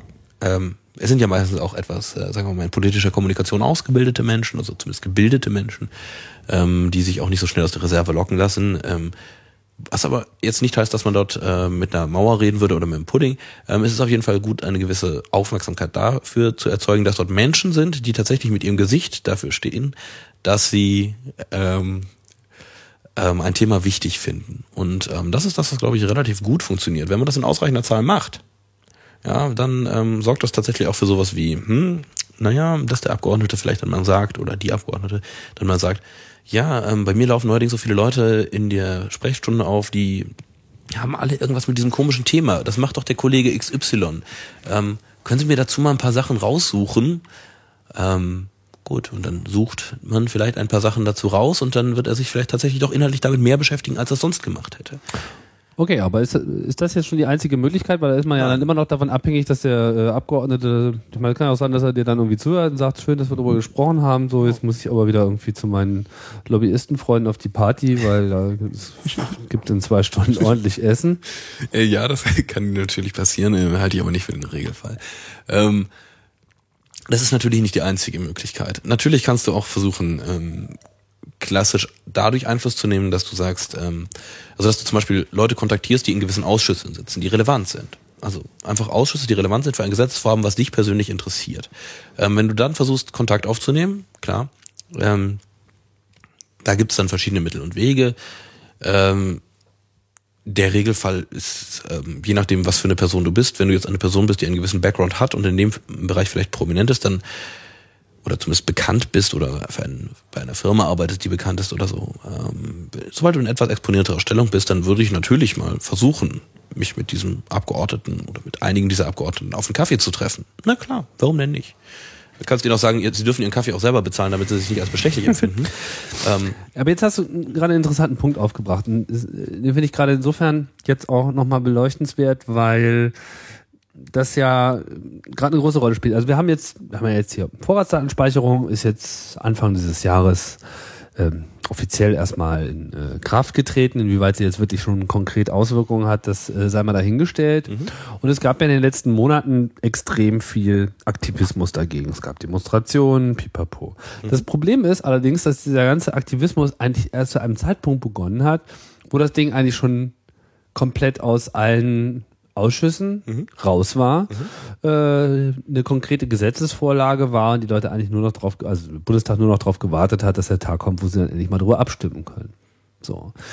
Wie weiß man denn eigentlich, dass ein Gesetz in Vorbereitung ist? Also w- an welcher Stelle äh, muss ich mich jetzt eigentlich einklinken, um auch wirklich so ein Frühwarnsystem äh, aktivieren zu können? Also ich würde sagen, im RSS-Feed von bundestag.de und zwar in dem Bereich, wo die Themen der Ausschüsse behandelt werden, nämlich heute im Bundestag. Äh, Heute im Bundestag umfasst nicht nur die Sachen, die im Bundestagsplenarsaal stattfinden, sondern auch tatsächlich die Ausschussthemen. Ähm, das ist der Bereich, wo du spätestens tatsächlich dann die Sachen äh, findest, wenn sie auf der Agenda stehen. Ähm, ein Bundestags, also ein Gesetz, das durch den Bundestag geht, hat eine erste, eine zweite und eine dritte Lesung. Ähm, erst mit der dritten Lesung wird es verabschiedet. Zweite und dritte werden manchmal zusammengefasst, aber zu- zumindest zwischen erster und zweiter hast du noch eine Möglichkeit, Änderungsanträge und so weiter einzubringen, es auch wieder verwerfen zu lassen und so weiter. Ähm, aber eigentlich hast du es vorher schon mal im Ausschuss. Im Regelfall geht es erst in den Ausschuss oder es wird nach der ersten Lesung in einen Ausschuss verwiesen. Ja, also an die zuständigen Ausschüsse. Also erste Lesung heißt, dass da aber auch schon ein Gesetzentwurf konkret Richtig. vorliegt. Genau, das ist die erste Lesung. Und was geht dem und geht dem Gesetzentwurf als solches noch irgendetwas voraus? Meistens geht dem Gesetzentwurf, der überhaupt nicht zur ersten Lesung kommt, gehen schon diverse Vorentwürfe hin, äh, voraus. Zum Beispiel Referentenentwürfe in Ministerien, von denen wir schon gesprochen hatten. Ähm, manchmal auch ähm, Anträge auf Gesetzesvorlagen, ja, innerhalb von Fraktionen oder aus Fraktionen heraus. Das heißt, dieser RSS-Feed, den du jetzt äh, angesprochen hast, Ja. muss ich mir jetzt mal klicken hier. Weißt du, wo der liegt? Äh, bup, irgendwo unter bundestag.de findest du gleich. Der ist relativ prominent, die haben eine relativ gute Seite. Irgendwo unter bundestag.de. Jetzt bin ich ja mal gespannt. Und dann unter heute im Bundestag. Äh, heute im Bundestag. Oder sogar heute in den Ausschüssen. HIB. Ja. Experten kritisieren Pläne zur Reform der Bundespolizei. Geändertes Eigenmittelsystem der EU im deutsches Recht übernehmen. Man hört schon, es klingt unglaublich spannend. Aber ich sehe da kein RSS-Feed, um ehrlich zu sagen. Ah, wenn du mal den Rechner drehst, dann kann ich mal ganz kurz schauen. Naja, da sind nur so, also, Nur so, äh, äh, äh, da sind nur so jetzt so vier Punkte zum so, so, so, so, so. Warte mal. Wir machen jetzt hier mal ganz konkrete ähm, Wir machen ganz Politikforschung. konkrete Politikforschung. Wir lesen uns eine Webseite durch. Ja, genau. Also es gibt hier natürlich schon einen RSS-Feed, aber der ist natürlich jetzt sozusagen für alles. Ja. Aber ich habe mir jetzt einen äh, Experten an den Rechner geholt, der für mich das Internet ausdruckt. Genau. Das ich, ist ja, ich wie, wie man das im Bundestag auch macht. Das äh, habe ich erst auf Genau. dem Kongress äh, wieder gesehen, wo ähm, Markus, Markus Beckdahl seinen schönen Vortrag gehalten hat, äh, 23 Dinge, die ich irgendwie tun kann. Da kam ja das mit den Bundestagsabgeordneten auch zur Sprache Ja, und dann und- meldete sich dann der Taus, der dann ja irgendwie äh, selber Abgeordneter ist, aber auch mal gerne am Kongress teilnimmt, auch ja auch schon mal einen Vortrag gehalten hat von der SPD. Und dann so meinte so, ja, ja, das stimmt schon so mit dem Internet ausdrucken und so, also schicken Sie uns lieber einen Brief. Äh, ja, das ist ähm, Ganz ehrlich, das ist ökologisch auch nicht viel besser, denn äh, besser es wird vor Ort ausgedruckt, als dass man das nochmal mit der Post befördern muss. Ja, aber ein richtiger Brief scheint einfach eine ganz andere Aufmerksamkeitsökonomie zu machen. Also das mit diesem virtuellen, das ist irgendwie alles. ja, und ich bin gerade offensichtlich ne? auch nicht mehr in der Lage, den RSS-Feed Hier zu sind finden. die HIB-Meldungen des Deutschen ja, aber das sind äh, die nicht, da ist nicht Das der RSS-Feed. per E-Mail ah, sozusagen, oh, ne? ich bin zu doof. Oben rechts haben wir sie doch. RSS Unter. Service, aktuelles, RSS-Dienste. Was ist RSS? Immerhin. Dann haben wir Okay, die aktuelle also es Pressemitteilung, Analysen und Gutachten, HIB-Meldungen des Deutschen Bundestages, aktuelle Themen des Deutschen Bundestages und den Newsletter. Und was sollte man jetzt nehmen? Ähm, du kannst entweder die aktuellen Themen nehmen oder eigentlich die Meldung heute im Bundestag. Ähm, Das heißt, heute die Analysen und Gutachten des, der wissenschaftlichen Dienste sind insofern interessant, als dass sie natürlich ähm, sozusagen ähm, den Common Sense, also zumindest den Common Ground ähm, des Wissens für den durchschnittlichen Bundestagsmitarbeiter stellen, denn wenn er was nicht weiß, guckt er im Zweifel erstmal beim wissenschaftlichen Dienst nach. Das heißt, da tauchen auch so Sachen auf wie Technikfolgenabschätzung Da und tauchen- äh, ähnliche Sachen. Ups, Ja. Ähm, da tauchen einige Sachen auf, wie zum Beispiel das Thema Online-Durchsuchung ist irgendwann auch mal dort definiert worden, ähm, was eigentlich Online-Durchsuchung sein soll. Oder Vorratsdatenspeicherung ist wahrscheinlich auch mal. Benutzt du denn auch ähm, so Abgeordnetenwatch.de und ähnliche äh, Websites, die sich da jetzt versuchen, da der breiten Ja, es, es gibt ja sehr unterschiedliche Ansätze, was das Ganze angeht. Abgeordnetenwatch halte ich tatsächlich für eines der, sagen wir mal, vielversprechenderen. Ähm, da ist tatsächlich, ähm, ähm, ja, wie will man sagen, ähm, es ist, ähm, es ist ein ganz einfaches Prinzip dahinter, nämlich ich stelle öffentlich eine Frage und ich erwarte öffentlich eine Antwort. So. Ähm, das Prinzip halte ich für nicht ungewöhnlich. Das ist so, als ob ich einen Anschlag auf dem Marktplatz mache. Also nicht einen Anschlag, sondern einen Anschlag. Ähm, und ähm, dort ähm, einfach nur eine Frage stelle, äh, wie zum Beispiel, was haben Sie letzte Woche getan? Ja, also Herr Abgeordneter, was haben Sie letzte Woche für meinen Wahlkreis getan? Was haben Sie für, was weiß ich was, meine Freiheit, meine Rechte, meine Sicherheit getan? Das ist eine Frage, äh, die ist legitim zu stellen. Und ähm, wenn der Abgeordnete der Meinung ist, dass du darauf eine Antwort verdient hast, dann beantwortet er sie. Und wenn nicht, dann sieht jeder, dass er das nicht beantwortet hat. Ich sehe da noch kein Problem drin. Okay, ja. Das ist, also das finde ich eigentlich relativ in Ordnung. Ähm, es gibt auch genug Fragesteller, die sich bei derartigen Portalen selbst disqualifizieren, als dass man ihnen, also als dass man sieht, warum sie keine Antwort erhalten, muss man leider auch fairerweise sagen. Ähm, es gibt Themen, zu denen würde ich als Abgeordneter dann auch nicht antworten wollen. Äh, aber ich glaube, Abgeordnetenwatch.de zum Beispiel ist, ähm, ist auch relativ gut moderiert, um solche Sachen zu filtern und auch ähm, gewisse Dinge ähm, rauszufiltern, die ähm, einfach nur die 370. Wiederholung der gleichen Frage sind. Das ist halt auch für jeden anderen dann irrelevant. Da kann man äh, irgendwo noch mal einen MeToo-Button drunter packen, aber ähm, das war's dann auch. Also Inhaltlich relevanter wird's dadurch dann halt doch nicht. Ähm, und die Antwort wird die gleiche bleiben und 370 Mal auf die gleiche Frage die gleiche Antwort. Das sind halt diese Standardbriefe, von denen ich schon sprach, für die Gewerkschaften ganz berühmt sind und äh, ähnliche Interessenverbände. Okay, also das ist jetzt auch im Prinzip eine Empfehlung von dir. Also du würdest meinen, man sollte sich schon da über solche äh, Portale wie vor allem bundestag.de einklinken, um sozusagen den politischen Prozess zu beobachten. Man sollte den politischen Prozess auf jeden Fall auf solchen Wegen ähm, beobachten und ähm, wie sagt man das so schön? Das ist halt, ähm, es gibt ganz praktische Beispiele. Ähm, Politik ist nicht unbedingt immer das große Ganze. Ähm, Politik kann auch das kleine Feine sein. Ähm, es ist zum Beispiel ein ganz klassisches Problem. Ähm, der ganz kleine politische Akt ist zum Beispiel in der eigenen Gemeinde. Ähm, ich habe selber mal vor dem Problem gestanden, dass ich ähm, ähm, aus äh, persönlichen Gründen und so weiter, dass ich mitbekommen habe, dass es eine Entscheidung geben sollte, die EDV der Kommune an einen externen Dienstleister auszulagern. Mm. Äh, einen gemeindeeigenen, allerdings, also nicht Gemeinde, sondern Kreiseigenen dann, zusammen mit einem anderen Kreis und ähm, dann, das war schon geschehen, genau so war es, es war schon geschehen, die Auslagerung hatte stattgefunden und ähm, eben dieser Dienstleister sollte dann etwas umsetzen und stand damit in Konkurrenz zu anderen privaten Anbietern. Ähm, die, das Votum sah eigentlich sehr stark danach aus, weil es ist ja ne, quasi der Gemeinde eigene, zumindest indirekt noch, ähm, dass man ihn doch auch nimmt dafür. Aber dann kommt dann wahrscheinlich gleich wieder die Wettbewerbsvorschriften da bitte rein. Nein, nein, nein, nein, nein, das war leider sehr, sehr bitter, denn ähm, ich habe dann sehr stark daran gearbeitet, auf, ähm, durch, durch Gespräche vor allem, habe ich sehr stark daran gearbeitet, dass das nicht geschieht, denn ich hatte mir die Konzepte besorgt, um die es da im konkreten Fall ging. Und ähm, die Konzepte waren für mich der Gestalt, dass ich diesem Dienstleister leider ähm, jede Seriosität absprechen musste. Es war einfach sehr, sehr bitter, denn ähm, was er dort schrieb, war einfach Unfug. Mhm. Es war einfach technisch Unfug. Und das ist einfach fehlender Sachverstand in dem Fall. Mhm. Wenn selbst ich schon sagen kann, dass es technischer Unfug ist, das will schon einiges heißen. Ähm, und ähm, na gut, ähm, im Endeffekt ist dieser Dienstleister ist dann auch nicht geworden. Ähm, würde ich mir in dem Fall auch auf meine eigene Fahne schreiben, war ein kleiner politischer Akt im Lokalen, wo aber tatsächlich einfach nur fehlende Kompetenz ansonsten dazu geführt hätte, dass es verdammt teuer geworden wäre für alle. Und sich für das Lokale zu interessieren, dadurch kann man sich auch eine gewisse Reputation aufbauen. Wenn man sich eine gewisse Reputation aufbaut, kann man natürlich dann auch wieder Einfluss nehmen. Ja, dann heißt es schon nicht mehr von wegen, was ist denn das für einer da, der Herr Pritlove da aus dem Prenzlberg, was macht denn der schon wieder? Wie, wie, wie lokal war das jetzt irgendwie? Das war in dem Fall äh, ähm, 16.000 Einwohner lokal. Also ein Dorf? Gemeinde. Okay. Wirklich Gemeindeebene. Mhm. Ähm, und ähm, ja. Also war das jetzt so ein dörfliche Struktur oder war das ein Stadtteil einer? Das ist eine kleine Stadt, ja. Okay. Eine kleine Stadt, ähm, aber halt mit sehr ländlicher Struktur, ja, also ähm, mhm. nicht sehr urban. Ähm, aber das unterscheidet auch nicht. Ähm, das ist genau das Gleiche, wenn man jetzt hier in eine Bezirksverordnetenversammlung in Berlin geht oder vielleicht noch kleinere Ebenen. Das ist kein Unterschied. Wenn man mal tatsächlich zu einem Treffen von Parteien geht, ähm, als interessierter Bürger ist man im Regelfall willkommen.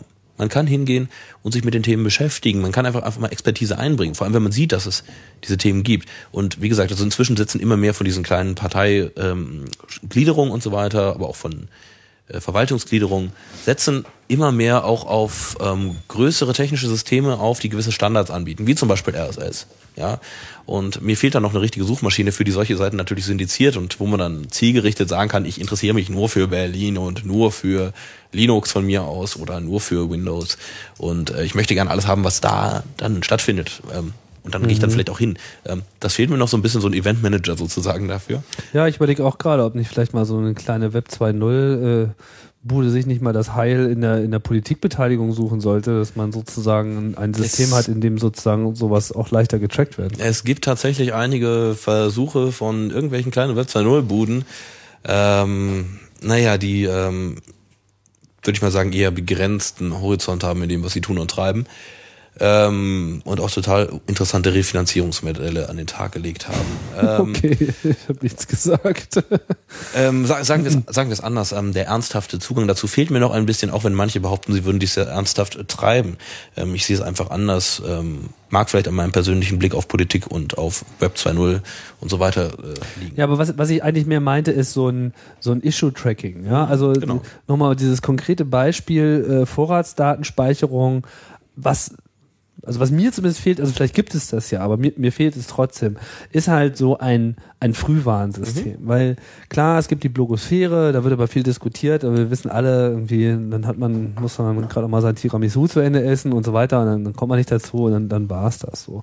Aber wenn man ähm, zumindest versucht, ähm, mit so Polit-Nerds, die es ja sicherlich auch äh, äh geben wird. Ich zähle mich jetzt selber nicht dazu, aber es gibt eine ja Menge Polit-Nerds. Das darf man nie unterschätzen. Gen ja, genau so. Und, äh, Und man findet auch genug Polit-Nerds, die interessiert genug sind. Ähm, also im Sinne ich, von ich frage mich, ich frage mich, wie viele davon äh, Chaos Radio Express hören. Aber wenn sie es tun, dann, vielleicht muss man dann, ihnen diese Sendung weiterleiten. Wäre das ja, wäre das ja nun auch wirklich mal ein Projekt, ja, dass man also nicht nicht, dass ich der Meinung bin, es, es, es gibt für alles eine technische Lösung, aber auf jeden Fall kann natürlich eine Technik auch sehr unterstützend wirken. Dass man einfach ein System System hat, was, ähm, ich fantasiere jetzt einfach mal so ein bisschen, ähm, ein gegebenenfalls ein bisschen auch so auf äh, Social Network Reputationsbasis äh, eine Gewichtung in ein gefundenes Thema hat, so nach dem Motto, jemand entdeckt, ah, Aus, der Innenausschuss beschäftigt sich mit einer Verschärfung des Videoüberwachungsgesetzes. So mal ein blödes Beispiel. So, dann hat das irgendwie da so seine passenden Tags,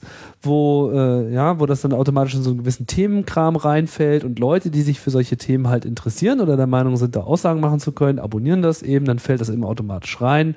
Irgendjemand hat sozusagen zusammengesucht. Das heißt, ich muss jetzt nicht bundestag.de lesen und vor allem auch noch diese Sprache verstehen, sondern dass man schon mal so einen Filter hat davor und es gibt dann ein System, aus dem äh, solche Politaktivität rausfällt. Man könnte sich das vorstellen, man kann es natürlich auch noch den Schritt weiterdenken, dass man dann ähm, entsprechend kontextsensitiv Dinge hinzubekommt, wie zum Beispiel Neuigkeiten zum Thema.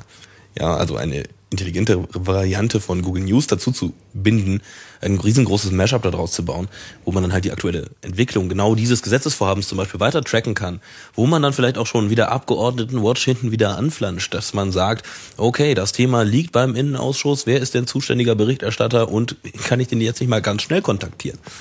Hm. Sind wir jetzt, sind wir jetzt, heißt die Sendung denken? jetzt schon Te Politik von Nerds irgendwie? Also ist, äh, sind, sind Nerds eine, ähm, können Nerds eine Driving Force sein im Politikbusiness? Ich denke ja. irgendwie Politik 2.0? Ich glaube, Nerds könnten sehr wohl eine Driving Force sein. Ich fand das sehr schön beim Kongress jetzt gerade, im Ende letzten Jahres. Ja. Da gab es eine wunderbare Szene, man nannte es, glaube ich, Demonstration. Ja. Wo so ähm, Leute rausgehen mit Schildern. Wo Leute mit Schildern, äh, also links ein Schild, rechts den Laptop aufgeklappt, mhm. ähm, einmal über den Alex zogen. Was ich. Also mit dem Laptop in der Hand. Ja, teilweise mit dem Laptop rechts in der Hand. Wo dann so links mit dem Schild. Schildern, ähm, okay. Ähm, ja, und äh, dann ähm, einige, Sympa äh, einige stellten ihre spontane Sympathie mit Paragraph 129a fest und ähm, äh, ja, fand ich äußerst interessant zu sehen. Ähm, Wieso? Äh, naja, wenn plötzlich ein Teil des Demonstrationszuges mit seiner doch gewiss, äh, sagen wir mal, überschaubaren Menge ähm, wir sind alle 129a skandiert, dann so. bin ich davon überrascht im Rahmen dieses äh, Kongresses, sagen wir es mal so. Da war ich etwas überrascht von alle 202c, hätte mich weniger überrascht. Hm. Ähm, der Hacker-Paragraph. Ähm, Anstatt des Terrorismus-Paragraphen. Genau. Ja, okay, das war wohl etwas überspitzt formuliert. Vielleicht auch das. Auf jeden Fall, ähm, ich war davon etwas überrascht. Aber fand ich zum Beispiel mal ein sehr schönes ähm, Erlebnis, einfach nur die Reaktion von Passanten zu verfolgen. Haben die das überhaupt verstanden? Nein. Sie haben nichts verstanden. Und wie war die, die Reaktion? Schnell weg. Aha, also kontraproduktiv.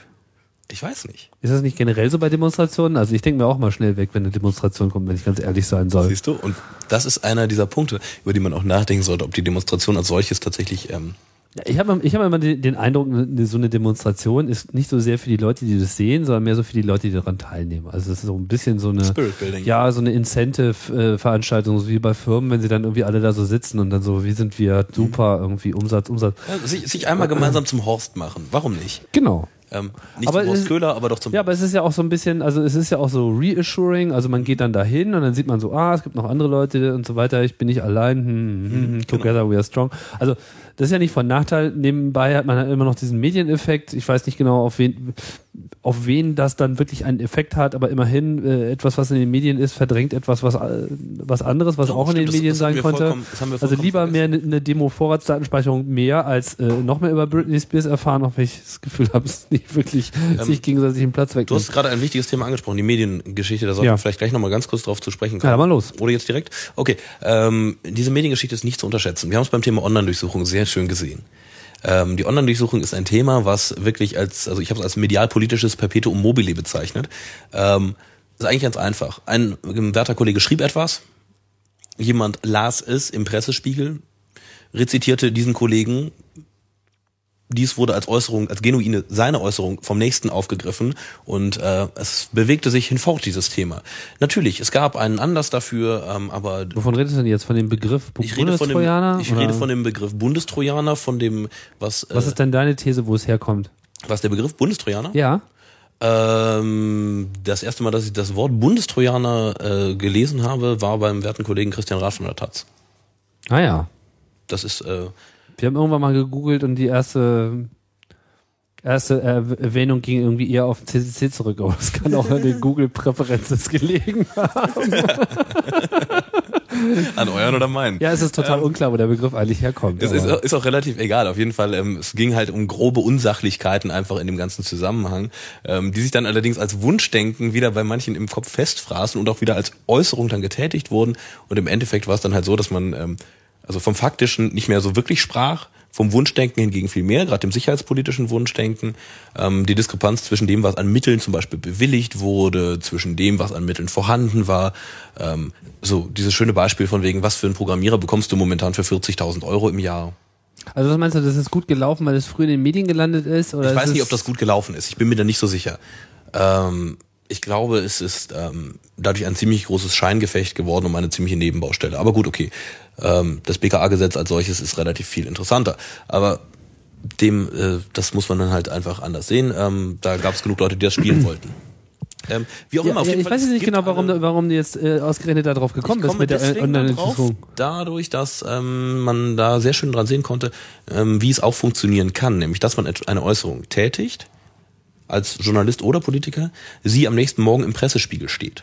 Denn am Morgen steht der Pressespiegel da. Es gibt diesen Also im Pressespiegel des Bundestages meinst des du? Bundestages, des Abgeordneten der Fraktion, des Ausschusses. Es gibt verschiedene. Ah. Ähm, und im Zweifel macht noch jeder Abgeordnete so ein bisschen so selber auch noch was. Okay, und dann? Ähm, und was passiert dann? Es wird konsumiert, Von? ganz klassisch durch den Abgeordneten und seine Mitarbeiter. Mhm. Ja. Und ähm, je nach Glaubwürdigkeit des Mediums wird es dann mal für mehr bare Münze genommen, für weniger bare Münze. So, das heißt, die nächste Äußerung des Politikers kann sich genau darauf wieder stützen. Denn ähm, du weißt, warum Nachrichtendienste Nachrichtendienste heißen? Naja, weil sie primär Nachrichten auswerten. Das ist kein besonders anspruchsvoller Job, äh, es sei denn, es sind jetzt Nachrichten, die in Pashtu verfasst worden sind. Ähm, dafür sollte man schon zumindest Pashtu können. Und die wenigsten Menschen können Pashtu. Also ist es vielleicht sinnvoll, die Verbindung von A in Pashtu und B in, weiß der Geier, welche andere Sprache, in Farsi von mir aus, die vielleicht zusammenzuführen und dann schauen, was für ein Muster sich ergibt, was für ein Pattern. Das ist nachrichtendienstliche Arbeit. Ähm, es geht um Analyse von Nachrichten. Das ist die Primäraufgabe.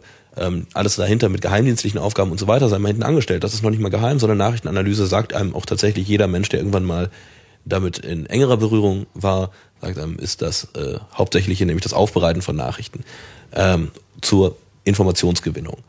Ähm, genau das macht natürlich so ein Bundestagsabgeordneter auch jeden Tag für sich. Er muss Informationen zusammentragen, aufgrund derer er dann entscheidet. Und wenn das nun mal über den Pressespiegel ist oder über Einflüsse Dritter, wie halt zum Beispiel der Kaffeeklatsch mit dem Discordianer oder weiß der Geier Ja gut, was. aber wie, wie, wie kriegen wir das jetzt äh, genutzt? Also äh, der so der Nerd irgendwie für die Politik 2.0, so er überlegt sich jetzt neben seiner Social Network Site, äh, wie kann er sich halt konkret einbringen? Wie, wie sollte das Verhältnis zu den Medien sein? Meine, du hast ja mit Medien auch äh, deine Erfahrung. Ich weiß nicht, nennst du dich eigentlich Journalist?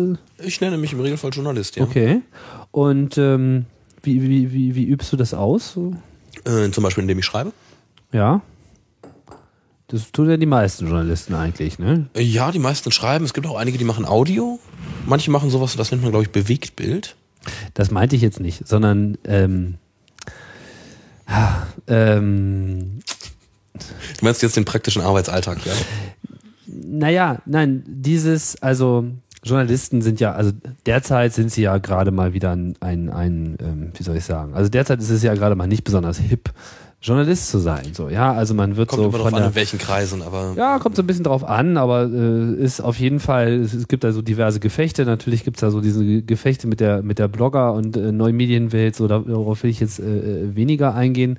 Aber natürlich auch so diese immer diese diese Selbstbeweihräucherung de, des Journalistentums mit was sie doch alles für die Freiheit tun würden und so weiter, so, aber sind auch noch nicht mehr in der Lage, über die Vorratsdatenspeicherung genug zu berichten, um zu festzustellen, dass äh, ihr eigener Berufsstand dadurch äh, aktiv gefährdet ist. Das ist etwas, was ich zum Beispiel überhaupt nicht nachvollziehen konnte, warum es da einfach nicht schon, also ich meine, das ist ja auch ein Nachrichtendienst, ja, die, die werten ja auch Nachrichten aus. Äh, wie, wie kann es sein, dass die davon überfahren worden sind? naja, Und am Ende war es ihnen sogar vielleicht noch egal. ähm, So. möchte ich per se, äh, also ka- kann ich natürlich so pauschal keine Antwort drauf geben, wie es sich in dem gesamten Berufsstand verhält. Ähm, ich kann dir sagen, was ich selber dazu gemacht habe. Ich habe da darüber geschrieben, ich habe über genau diese Themen geschrieben, aber ich habe auch festgestellt, dass es verdammt schwierig ist, sich angemessen in dieses Thema einzuarbeiten, gerade Vorratsdatenspeicherung, weil es ein echt enorm komplexes Thema ist mit wahnsinnig vielen Facetten und ähm, sehr, sehr viel Aufwand ist. Und wenn du Journalist bist, lebst du davon, ähm, dass du das Verhältnis von Aufwand Ja gut, aber wenn jetzt irgendwie, äh, was weiß ich, Hausdurchsuchungen stattfinden oder mal wieder ein, ein Fotoreporter in Krisenregionen erschossen wird, so dann äh, ist der Protest immer sehr schnell sehr groß. Und äh, hier geht's ja nun auch um ein äh, Gesetz, wo dann Naja, das Abstraktionslevel ist ein anderes. ne? Informantenschutz einfach äh, aufgehoben wird de facto. Also ganz faktisch ist es doch so, dass der durchschnittliche Journalist in seinem ganzen Leben ähm, keine einzige investigative St- Story schreibt. Echt? Ja, wie denn auch? Weiß Was ist denn, was ist denn alles ein Journalist? Du bist einer. Ja, ich bin einer. Und hast du schon mal eine investigative Was heißt Story investigativ, ne? Äh, Ich würde sagen, nein. Also ich Okay. würde sagen, ich habe mich Themen angemessen angenommen. Als investigativ würde ich das nicht bezeichnen. Ähm, Ja, ist ja nicht jeder Detektiv. äh, muss ja auch nicht. Ne? Ähm, also nicht jeder macht den Wallraff und äh, macht äh, ein paar Wochen lang äh, den Mann, der bei der Bild Herr Esser war.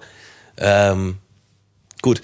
Ähm, gehört halt auch nicht unbedingt zum Berufsbild eines jeden Journalisten dazu. Der Großteil der Journalisten schreibt halt darüber, ähm, über auch interessante Themen, sagen wir es mal so, ähm, die auch genug Menschen interessieren. Ähm, das fängt an bei demjenigen, der den äh, Artikel über die Erhöhung der Hundesteuer in Berlin schreibt, ähm, über den nächsten, der über ähm, die Autobahneröffnung in Westsachsen schreibt und so weiter. Ähm, Okay, ist ja auch egal. Also wir, wir waren jetzt, äh, wir sind ein bisschen abgekommen, wie immer, ist ja auch schön. Ähm, du hast das Beispiel der Demonstrationen gebracht, Ja, irgendwie auf genau. dem Alexanderplatz und so weiter. Schöne und äh, welche, welche Rolle auch die Medien spielt. Äh, was, was gibt es denn da jetzt, was man sozusagen politisch auch wirklich bewegen kann? Sagst du, man soll jetzt einfach nicht mehr an Demonstrationen teilnehmen, sondern würde seine, seine. Zeit in andere äh, Sachen stecken? Demonstrationen haben ja, einen, äh, haben ja heutzutage einen, äh, einen ganz neuen Wert, sagen wir es mal so. Äh, Demonstrationen werden ja selten. Ach, Ja. Demonstrationen sind selten geworden. Wirklich? Relativ, ja. Die Anzahl an Demonstrationen in Deutschland hat abgenommen über die letzten äh, 15 Jahre. oh. Ähm, Ich habe in Berlin Mitte gewohnt, da hat man das Gefühl, es äh, hat extrem zugenommen. äh, es, es gibt Leute, die haben äh, sind auch der festen Meinung, dass es deswegen abgenommen hätte, weil äh, der Kurden, äh, der, der Kurdistan-Konflikt etwas ähm, weniger offensiv eine lange Zeit lang ähm, ausgetragen wurde, wo sehr viel Demonstrationen von A und B und C äh, immer stattgefunden haben, äh, einfach von der Summe her. Ähm, nein, aber ähm, grundsätzlich die Zahl der Demonstrationen hat abgenommen. Okay. Ähm, ist zumindest statistisch so, ähm, also was politische Demonstrationen angeht. Ähm, vor allem der großen Demonstrationen hat sehr stark abgenommen. Das heißt, ähm, für so ein Thema wie ähm, Vorratsdatenspeicherung etc. pp. dafür 15.000 Leute auf die Straße zu kriegen, das ist schon, also angesichts des Abstraktionslevels, ähm, habe ich das für durchaus respektabel. Wird denn das dann Gefunden. wahrgenommen im Bundestag? Ähm, Ich meine, ähm, kannst du so jetzt von deiner Erfahrung her, so eine Demonstration findet statt, jetzt ist das in der Tagesschau. Was heißt das? Das heißt, Also ist das dann so- automatisch in Pressespiegeln und dann wird das automatisch Ja, das, ist gelesen? das ist natürlich der Nachteil einer Tagesschau-Geschichte. Ähm, du weißt, Pressespiegel, ähm, selbst wenn sie digital vorliegen, werden im Zweifel nochmal ausgedruckt. Mhm. Ähm, eine Tagesschau-Sendung auszudrucken ist relativ ineffizient. Hm. Ähm, macht man also eher nicht. das heißt, kümmert sich eigentlich kein Mensch mehr drum. Naja, die Wahrscheinlichkeit, dass jemand die Tagesschau guckt, ist allerdings immer noch relativ hoch, auch und gerade bei Politikern. Es sei denn, sie haben gerade um 20 Uhr einen Termin. Und vor allem, das gibt's jetzt als Podcast. Nee, Angela Merkel gibt's auch als Podcast. Ich weiß nicht, was man dann lieber guckt.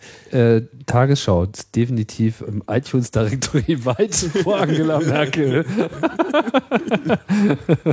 Also ich bin mir vor allem nicht ganz sicher, was die äh, werten äh, Herren und Damen MDB äh, lieber schauen und intensiver schauen. Nein, ähm, Ja, aber kommt das jetzt an? Also was? Es kommt sicherlich etwas an. Es kommt Etwas. etwas, an. Ja. Aber eigentlich ist ihnen das egal, oder was? ähm, es ist ihnen sicherlich auch nicht egal, weil es ist ein Thema, was erstmal Aufmerksamkeit dadurch erzeugt. Du musst immer erstmal Aufmerksamkeit für ein Thema erzeugen. Das ist ganz klassisch. Erst die Aufmerksamkeit erzeugen, um überhaupt eine Beschäftigung mit einem Thema zu erzeugen.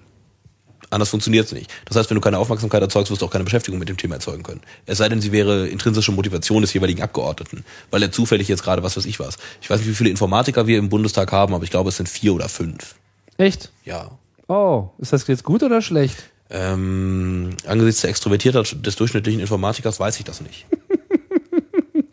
Aber es könnte zumindest für mehr, ähm, naja, also ein bisschen mehr Sachkenntnis äh, gegebenenfalls führen. Also ich habe zum Beispiel nichts gegen Herrn Taus persönlich. Ich find's aber schon Das ist auch interessant, kein Informatiker, oder? Nee, nee, der Herr Taus ist kein Informatiker. Ähm, ich glaube, er ist sogar eine, einer der wenigen ohne Hochschulausbildung. Aber ähm, egal. Ähm, Herr Taus ist derjenige, der die Zwischenrufstatistik des Bundestages, glaube ich, kontinuierlich seit Jahren anführt. Ach. Ähm, Da gibt's eine Statistik. es gibt eine Zwischenrufstatistik, ja, ja. Wow. Ich glaube auch mit den Best-ofs oder so ähnlich. Gibt's Ähm, die auch auf der Webseite? ja, die Zwischenrufstatistik, zumindest für die letzte Legislaturperiode, müsste es auf der Website geben. Wow. Wie gesagt, Herr Traus war da ganz vorne dabei mit einer erquicklichen Anzahl. Ähm, ich weiß nicht, ob man Das heißt, jedes Mal, wenn man im, im Parlament so aufspringt und sagt, sie, hm, hm, hm, dann äh, wird das Naja, die gleich. springen ja im Regelfall nicht auf. Wir sind ja nicht im, im Unterhaus äh, Großbritanniens, sondern, also, Hm. sondern wir sind in Deutschland. Da bleibt man einfach sitzen und krakeelt rein. Äh, Also Zwischenrufstatistik bringt hier irgendwie. mach mal Zwischenrufe. und Taus, dann findest du schon was. Meinst du? Ja. Okay, rede weiter. Ähm, auf jeden Fall, das ist eine der, der typischen äh, eine der Sachen, wo ich sagen muss, das ist nicht unbedingt ein Qualitätskriterium, ganz ehrlich, ähm, für einen Abgeordneten, wenn er besonders viele Zwischenrufe hat. Ähm, wenn man damit in den Schlagzeilen landet, weiß ich nicht. Ähm, wie gesagt, ohne persönlich etwas gegen ihn zu haben, ähm, ich glaube, er beschäftigt sich schon mit den richtigen Themen, aber ähm, es hat natürlich auch was mit ähm, mit Rangfolge innerhalb eines Parlaments zu tun, wer sich mit welchen Themen beschäftigt. Wenn Herr Taus sich mit, dem, On- mit der Online-Durchsuchung beschäftigen würde, würde das anders aussehen, als wenn das Herr Wiefelspütz tut. Herr Wiefelspütz würde sich aber, also, ähm, würde sich aber anders damit beschäftigen. Und Gleiche Fraktion, theoretisch verwandter Bereich, aber wer kümmert sich tatsächlich um Online-Durchsuchung und Co. Wiefelspütz und Edati, wenn ich das richtig in Erinnerung habe bei der SPD. Ähm, das heißt, da ist dann wieder, sind die Leute, die den technischen Sachverstand vielleicht tatsächlich sogar haben, ja, das möchte ich bei Taus zum Beispiel gar nicht unbedingt in Abrede stellen. Der hat zumindest die Möglichkeiten, sich entsprechend zu informieren. Ähm, der ist dann nicht mehr gefragt, wann kommen die Leute, die tatsächlich knallhart innen und äh, rechts, also in innenpolitischer Ausschuss sind und äh, klassische Innenpolitik machen und dann sehr nah dran sind. Also was, ähm, ja, was, ich wollte jetzt nochmal so das noch nicht ganz loslassen, so äh, die Idee, was, was, was, was können Nerds und, und, und technisch gebildete Menschen äh, für den Bundestag äh, und damit vielleicht auch hier für das äh, politische System tun. Ja. Über Demonstrationen hinaus. Also was ist jetzt deiner Meinung nach so der beste Weg, sich einzubringen, nachdem man jetzt mit seinem ähm, lokalen Wahl äh, äh, Bundestagsabgeordneten in seinem, in seinem, nicht in seinem Wahllokal, sondern in seinem, wie nennt man das denn, in seinem Besuchsort, was auch immer, sein Bürgerbüro, äh, sich auseinandergesetzt hat. So, man hat ein bisschen demonstriert, so, man hat ein bisschen geblockt. Was kann man noch machen? Man könnte zum Beispiel äh, unglaublich kreativ sein und in eine Partei eintreten. Oh, Das ist äh, vielleicht gar nicht die schlechteste Idee. Man könnte zum Beispiel in eine Partei da sind eintreten. viele Leute anderer Meinung. Ja, ich weiß, da sind viele Leute anderer Meinung, aber man könnte es tun. Und was ist dann, wenn man es macht? Dann zahlt man erstmal Mitgliedsbeitrag. Ja. Ähm, das ist primär noch nicht so wahnsinnig schlimm. Ähm, Geld zahlt man an vielen Stellen. Vielleicht fährt man dafür. Ähm, Ist das eigentlich teuer? Ähm, Parteimitgliedschaften? Ja. Ähm, je nachdem, welche Partei. Bist du irgendwo schon mal Mitglied gewesen? Privatsachen gehen dich gar nichts an. Du musst nur sagen ja oder nein. Ja, siehst du? Ich bin in vielen Vereinen Mitglied, ob in einer Partei, Okay. weiß ich jetzt Naja, nicht. okay, der Unterschied mag gering sein. Wie auch immer. Ähm, ist es teuer? Ähm, es ist auf jeden Fall nicht umsonst. Also ähm, ich glaube, man kann bei 5 Euro etwa starten. Okay. Wenn man nichts hat, so, so etwa. Das ist ja wie beim der symbolische CCC. Beitrag. Okay. Und ich glaube, nach oben gibt es keine Grenze, wenn man unbedingt möchte. Hm. Aber allerdings kann man das, glaube ich, auch zum Großteil von Steuern absetzen. Ähm, Ah, das ist anders als beim CCC. ist der nicht steuerlich begünstigt? Ähm, das wäre mir neu, aber zumindest ist es nicht nach oben offen. Oh, es gibt einen Oder? Höchstbeitrag. Nee, ehrlich gesagt, keine Ahnung. Ich denke, wenn uns jemand mehr überweist, dann haben wir auch nichts dagegen. Aber ich äh, habe keine Ahnung, wie das, äh, was da tatsächlich gezahlt wird oder nicht. Gut, auf jeden Fall, wenn du in einer Partei Mitglied bist, dann hast du natürlich auch gewisse Mitgliedsrechte. Ja, das heißt zum Beispiel, dass du zum Beispiel als Mitglied, je nachdem wie die Partei organisiert ist, aber du kannst in den verschiedenen Parteien ab einem gewissen Grad unterschiedliche Anträge zum Beispiel stellen. Ja, du kannst an, äh, du kannst Anträge auf Tagesordnungspunkte und so weiter stellen. Du kannst versuchen Gruppen zu bilden mit anderen Interessierten, zum Beispiel ähm, mit mehreren Leuten in einer Partei, vielleicht aus verschiedenen Wahlkreisen. Kannst du zum Beispiel auf einem Landesparteitag vielleicht schon etwas machen, vielleicht schon einen Antrag zu einem Thema formulieren und den zur Abstimmung bringen, um dann festzustellen, dass du vielleicht doch in der falschen Partei bist. Okay, kann dir passieren. Aber ähm, kann auch sein, dass du dann in genau der richtigen Partei bist und dann hast du einen offiziellen Beschluss und damit kannst du wiederum hingehen mit einem offiziellen Beschluss deiner Partei, kannst natürlich zu einem Abgeordneten gehen und sagen, hey, Moment, das ist doch hier.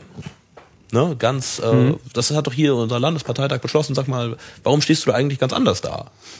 Ja, warum machst du ganz andere Politik als das, was deine Partei will? Ähm, ne? Du bist doch irgendwie auch über Landesliste mal reingekommen, meinst du? Das ist so, Hm, verstehe. ja, dann, dann setzen diese klassischen Machtmechanismen ein, dass man sagt, hey, Moment, du, du was machst du da eigentlich?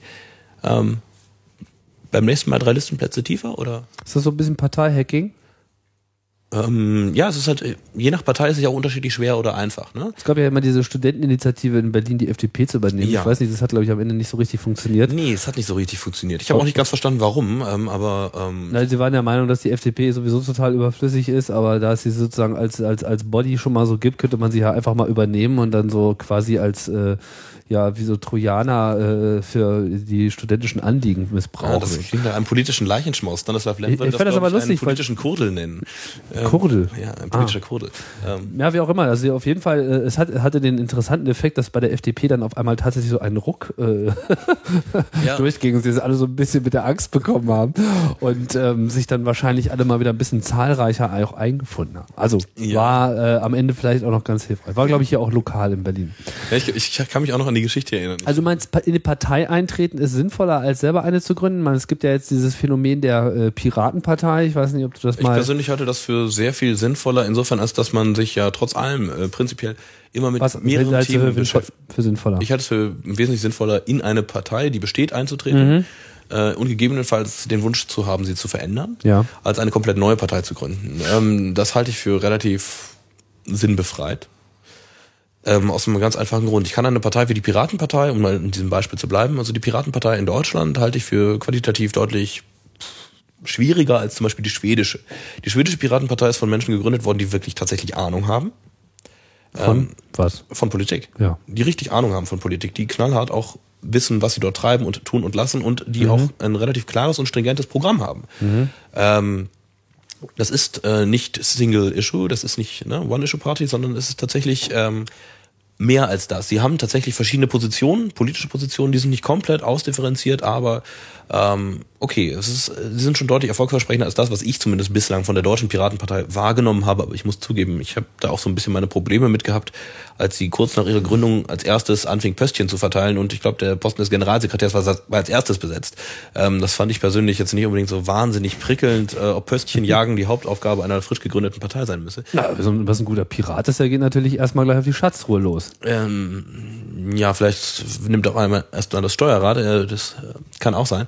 Ähm, und der nächste sitzt oben im Mast und guckt, dass auch nichts anbrennt. Ja, und ähm, der Rest darf sich dann auf die Ruder verteilen. Genau. So ist das. Ähm, ja, willkommen auf der Galeere. Ähm, also ich bin mir nicht so sicher, ob das so der perfekte Weg ist. Nein, ich glaube, Okay. es ist wesentlich sinnvoller, sich in einer bestehenden Partei zu engagieren. Ähm, einfach deswegen, weil man dort zum einen Infrastruktur hat, die man nutzen kann. Das ist jetzt, ähm, das ist noch nicht mal im Sinne von Hacking gedacht, sondern einfach nur, es gibt diese Infrastruktur und wenn man gute Themen hat, die auch mit dieser Partei irgendwie konform gehen, ähm, dann gibt es keinen Grund, das nicht zu tun. Ähm, eine Partei hat immer so viel politische Meinung zu einem Thema, wie es Menschen gibt, die sich innerhalb einer Partei für dieses politische Thema interessieren. Freuen sich denn die, die Leute in, in der Partei, wenn da neue dazukommen? Oder Häufig genug ja, häufig genug ja. Natürlich ist es schwierig, dann ein Pöstchen zu ergattern und so weiter, aber wenn du es gar nicht auf das Pöstchen abgesehen hast, sondern sagst, ich lass dir dein Pöstchen, wenn du das Thema machst, Dann freuen sie sich. dann haben sie zumindest weniger dagegen. Mhm. Das ist schon zumindest äh, deutlich einfacher. Aber vielleicht braucht man ja auch das Pöstchen, um irgendwie. Dann sollte man schauen, dass man entsprechende Mehrheiten organisiert bekommt. Hm. also nach dem Motto, wenn Person X äh, mit dem Thema nicht äh, anfangen möchte, dann. Ja, dann muss man sich halt schon überlegen. Aber ähm, der Vorteil von Parteien, äh, von bestehenden Parteien gegenüber einer Neugründung ist der, dass du ähm, ein gewisses Set hast an Dingen, ähm, mit dem du ähm, quasi arbeiten kannst. Du hast ein gewisses Set an, ähm, an verschiedenen Variablen, die schon ausgefüllt sind. Also es kann ja sein, dass du zum Beispiel bei dem einen Thema total nah an der CDU bist, bei dem anderen Thema aber total nah an der PDS. Zumindest theoretisch, äh, an der Linken, Entschuldigung. Ähm, kann ja sein. Stimmt. Ähm, aber ähm, du wirst dich irgendwo entscheiden müssen. Ähm, du wirst keine Partei gründen, die beides vereint. Die, die wird zumindest nicht mehrheitsfähig werden. Vermut, obwohl bei den beiden bin ich mir nicht sicher. Kann da passieren. Ähm, also es ist zumindest unwahrscheinlich, dass du es schaffst, eine Partei zu gründen, die eine gewisse Hürde überschreitet, also die 5%-Hürde zum Beispiel, und damit jemals wirklich politisch relevant wird. Ähm, es ist unwahrscheinlich, dass du es schaffst, ähm, eine Mehrheit zu organisieren und auch eine, eine Anzahl an Leuten zu organisieren, die sich aktiv beteiligen, sodass sie Relevanz entfalten kann und auch genug Diskurs bietet, letzten Endes, um qualitativ halbwegs vertretbare Entscheidungen zu generieren. Äh, man kann ja sagen, was man möchte, man kann ja über Volksparteien und so weiter schimpfen, aber äh, sie sind ein Ausdruck von Willensbildung, von politischer Willensbildung. Man kann gegen diesen Willen, ja, kann man dagegen sein und sonst was.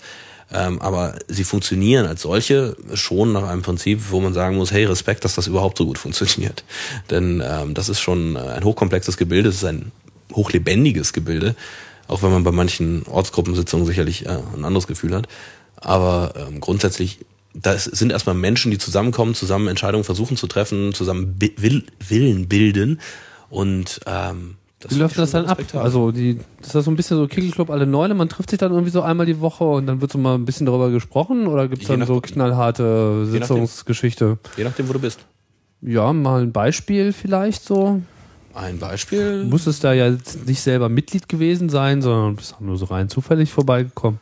Ähm, ich bin auch schon tatsächlich sehr zufällig bei Parteisitzungen vorbeigekommen. Ähm, das lag zum Beispiel daran, dass sie dann teilweise einfach in der Kneipe stattgefunden haben und ich gerade am Tisch gegenüber saß. Ähm, das soll auch schon mal vorgekommen sein. Ähm, Im Regelfall macht man es aber nicht in der Kneipe, es sei denn auf einem platten Land irgendwo oder auf dem bergigen Land. Ähm, ist ja auch egal. Auf jeden Fall kann es einfach sein, dass man dann dort gerade konkrete Diskussionen einfach hat. Dann gibt es dann ein Thema, was gerade diskutiert wird. Das kann wirklich auf Stammtischniveau sein, das kann aber auch. Ich meine, gibt's da jetzt irgendwie, also Es gibt eine Regel ich war noch nie bei so einer Partei, ja genau. Ich meine, kriegt man da vorher so einen Zettel, nächste Woche reden wir über hm, hm, hm, oder kommt man da einfach hin und sagt, das sind zumindest die aktuellen Themen. okay, Und meistens, also die meisten Parteien haben dann so eine Art offene Tagesordnung. Ähm, will heißen, am Anfang wird immer gefragt, hat noch jemand anderes einen anderen Punkt? okay, und dann sitzen alle so im Tisch rum und dann, dann redet man mal Dann drüber. sitzt man fröhlich beisammen. Macht so Plenum. Macht mal ein Plenum. gibt irgendwie Hotdogs noch dazu. Kann schon, mal, kann schon mal drüber nachdenken, ob demnächst nicht was zu entscheiden ist. Okay. Und ähm, dann befinde ich mich in üblicherweise in was für einem Kreis? Das ist dann so ein Regionalverband oder was? Normalerweise bist du dann, äh, das ist erstmal eine Ortsgruppe, Ortsgruppe, oder genau. Ortsvereinssitzung. Damit fängt man an. Das ist eigentlich so das Standardlevel. Okay. Ja, das, ähm, das ist dann so, dass du dann halt im Regelfall dann einen, was weiß ich, was einen Ortsvorsitzenden hast und so weiter. Der ist dann wieder für den Kreis oder den Bezirk zuständig mit, ne, und das ist dann so die klassische Kaskade nach oben, so spitz zulaufende Pyramide. Irgendwann hast du dann einen Parteivorsitzenden am Ende. Ähm, ja, und äh, das sind halt diese Kreise, diese. Aber ich meine, wird dann wirklich auf einer Orts- Ortsgruppenebene, wird da nicht äh, im Wesentlichen so Local Shit? Im äh, behandelt, Im also- Wesentlichen zufälligerweise ja, denn der Local Shit ist vielleicht das, was dich konkret betrifft. Okay, das äh, mag natürlich sein. Es könnte Äh, sein, Bisher dass haben wir ich- natürlich jetzt über, über diese höheren äh, Dinge geredet, aber am Ende ist vielleicht wirklich die Umgehungsstraße dann auch wichtiger. Vielleicht ist ne? es wichtiger, dass du noch einen Kindergartenplatz für dein Kind hast, als das, äh, was weiß ich, was du über den Afghanistan-Einsatz diskutierst. Okay, mag sein, dass der Kindergarten. Ha, jetzt hast du ja eine offene Wunde im Prenzlauer Berg angesprochen. Fies. Oh, das war ein Kollateralschaden. Tut mir leid. Ja, ja, hier haben Ähm, sie es ja irgendwie fünf Jahre lang verteilt, verpeilt, dass sie irgendwie viele neue Kinder haben, dann gibt es auf einmal keine Schulplätze dafür. Ach so, ja, ja, das, äh, das ist, äh, ist glaube ich, ein insgesamt in Berlin ähm, sehr interessantes Phänomen, insbesondere dann, was die Verteilungsgerechtigkeit und Ähnliches angeht. Gut, aber darüber wollen wir jetzt nicht äh, äh, reden. Egal, wir wollen ja reden, ist wie ist aber kann der Nerd von heute irgendwie die Welt äh, verändern. Wie kann, der, äh, wie kann der Nerd von heute die Welt verändern? Er kann solche Gremien instrumentalisieren, nutzen. Also instrumentalisieren Hacken. ist nicht so schöne Wort.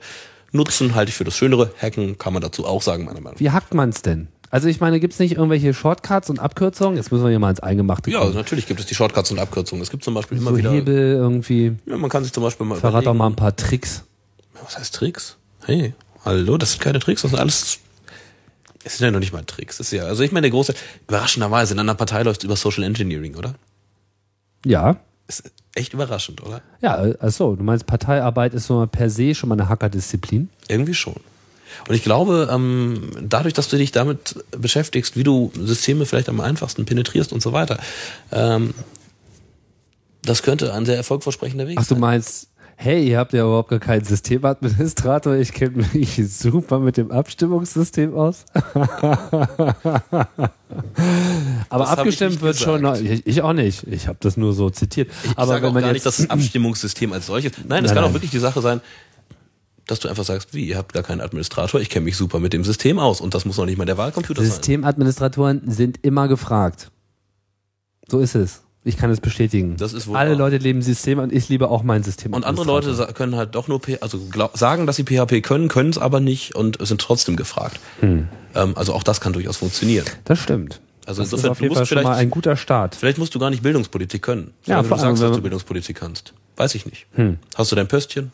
Aber wenn man sagt, dass man irgendwie aller Leute Computer fixen kann, dann kommt man auf jeden Fall schon mal ganz gut an in der Ortsgruppe. Da kommt man auf jeden Fall sicher ganz gut an die Daten in der Ortsgruppe. Ah, jetzt haben wir doch schon mal einen Einstieg gefunden. An die Daten jetzt. Das hast du jetzt gesagt. Ich habe nichts gesagt von Daten.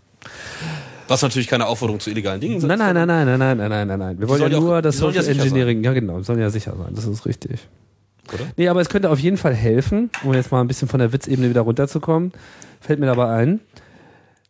Wir beklagen ja immer häufig, gerade wenn es jetzt so um computertechnische äh, Dinge geht, ist ja nicht das Einzige, was uns interessiert, aber gerade dann, wenn es so um die digitale Welt geht, gibt's immer so dieses Problem, dass man das Gefühl hat, dass diese Politiker überhaupt nicht wissen, wovon wir reden. So. Ganz ehrlich, Und das meinst kommt du, nicht das- von ungefähr. Ja, und meinst du, das könnte man sozusagen über die Ortsgruppen von unten nach oben äh, anschieben, dass sich das ändert? Ich denke Oder schon, ändert sich das von alleine? Ähm, Es wird sich zum Teil von alleine ändern, natürlich. Also die Anzahl, also es ist zum Beispiel sehr bekannt, dass Angela Merkel ähm, sehr häufig SMS schreibt. Ja, das ist einfach, ähm, sie wurde auch schon als SMS-Kanzlerin betitelt.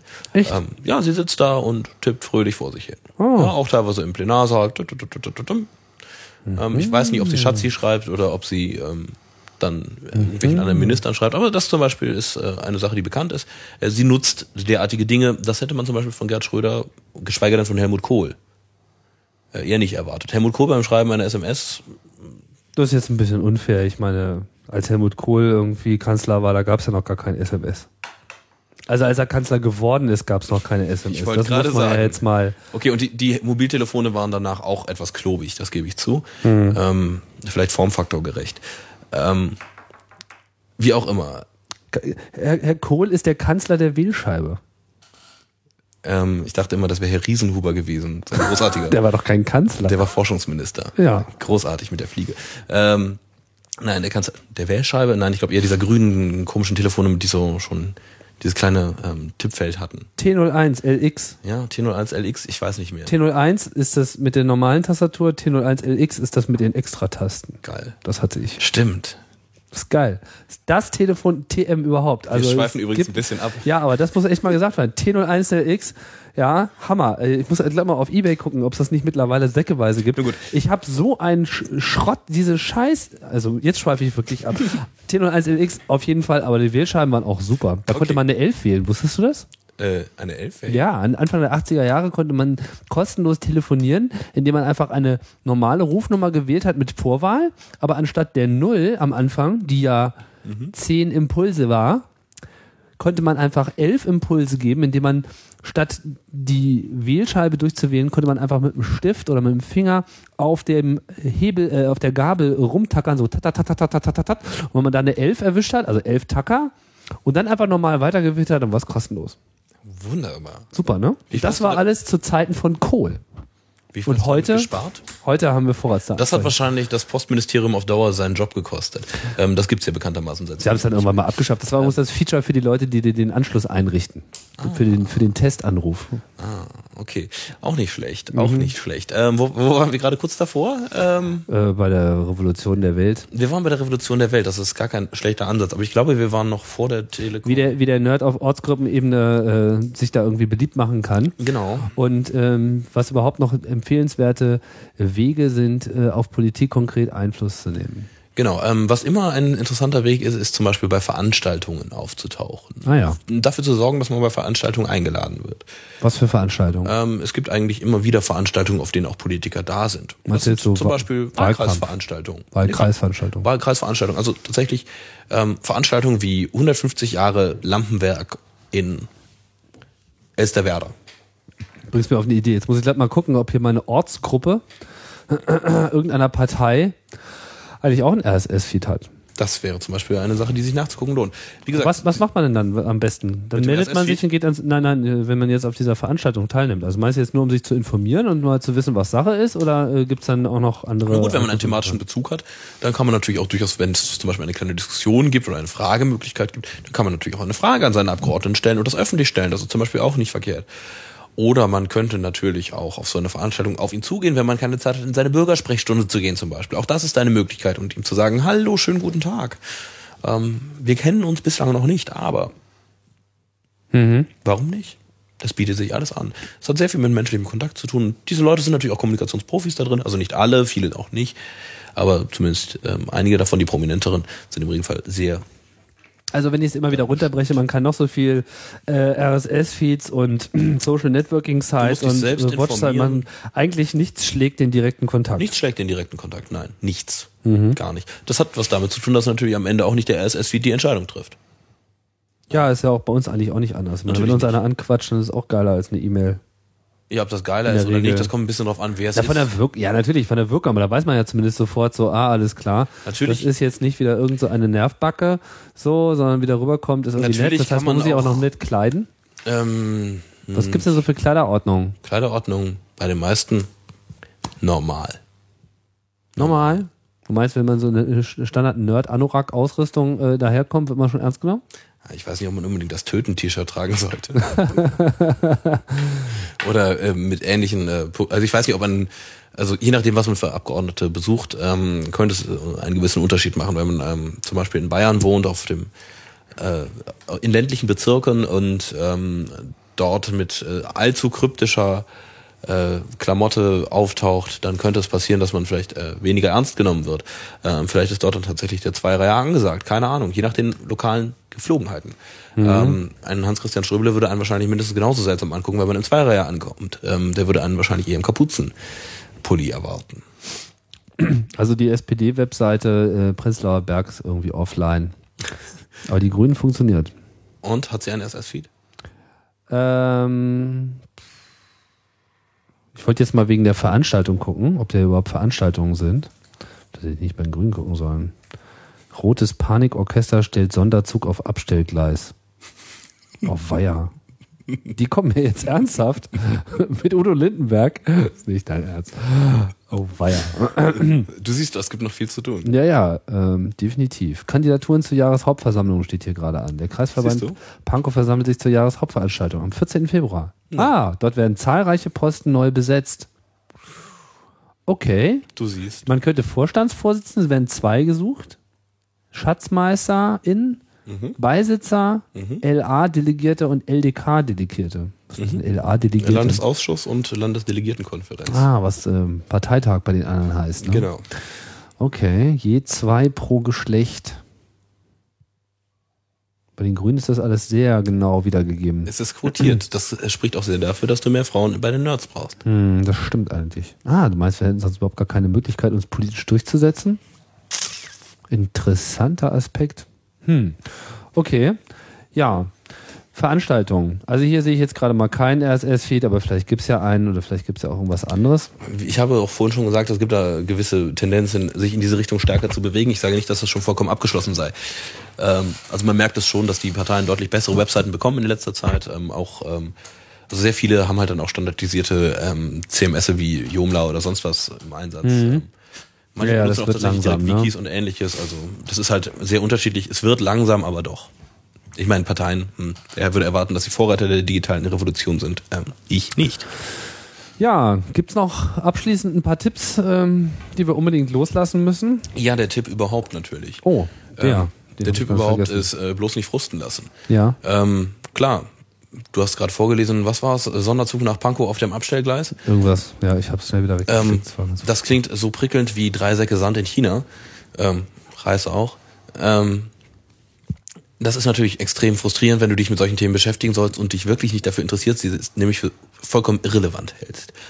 Aber du solltest immer dran denken, ähm, das ist für dich irrelevant. Für den anderen nebenan ist es vielleicht nicht irrelevant. Ähm, was de facto nichts anderes heißt als, äh, gesteh ihm das zu. Das musst du eh.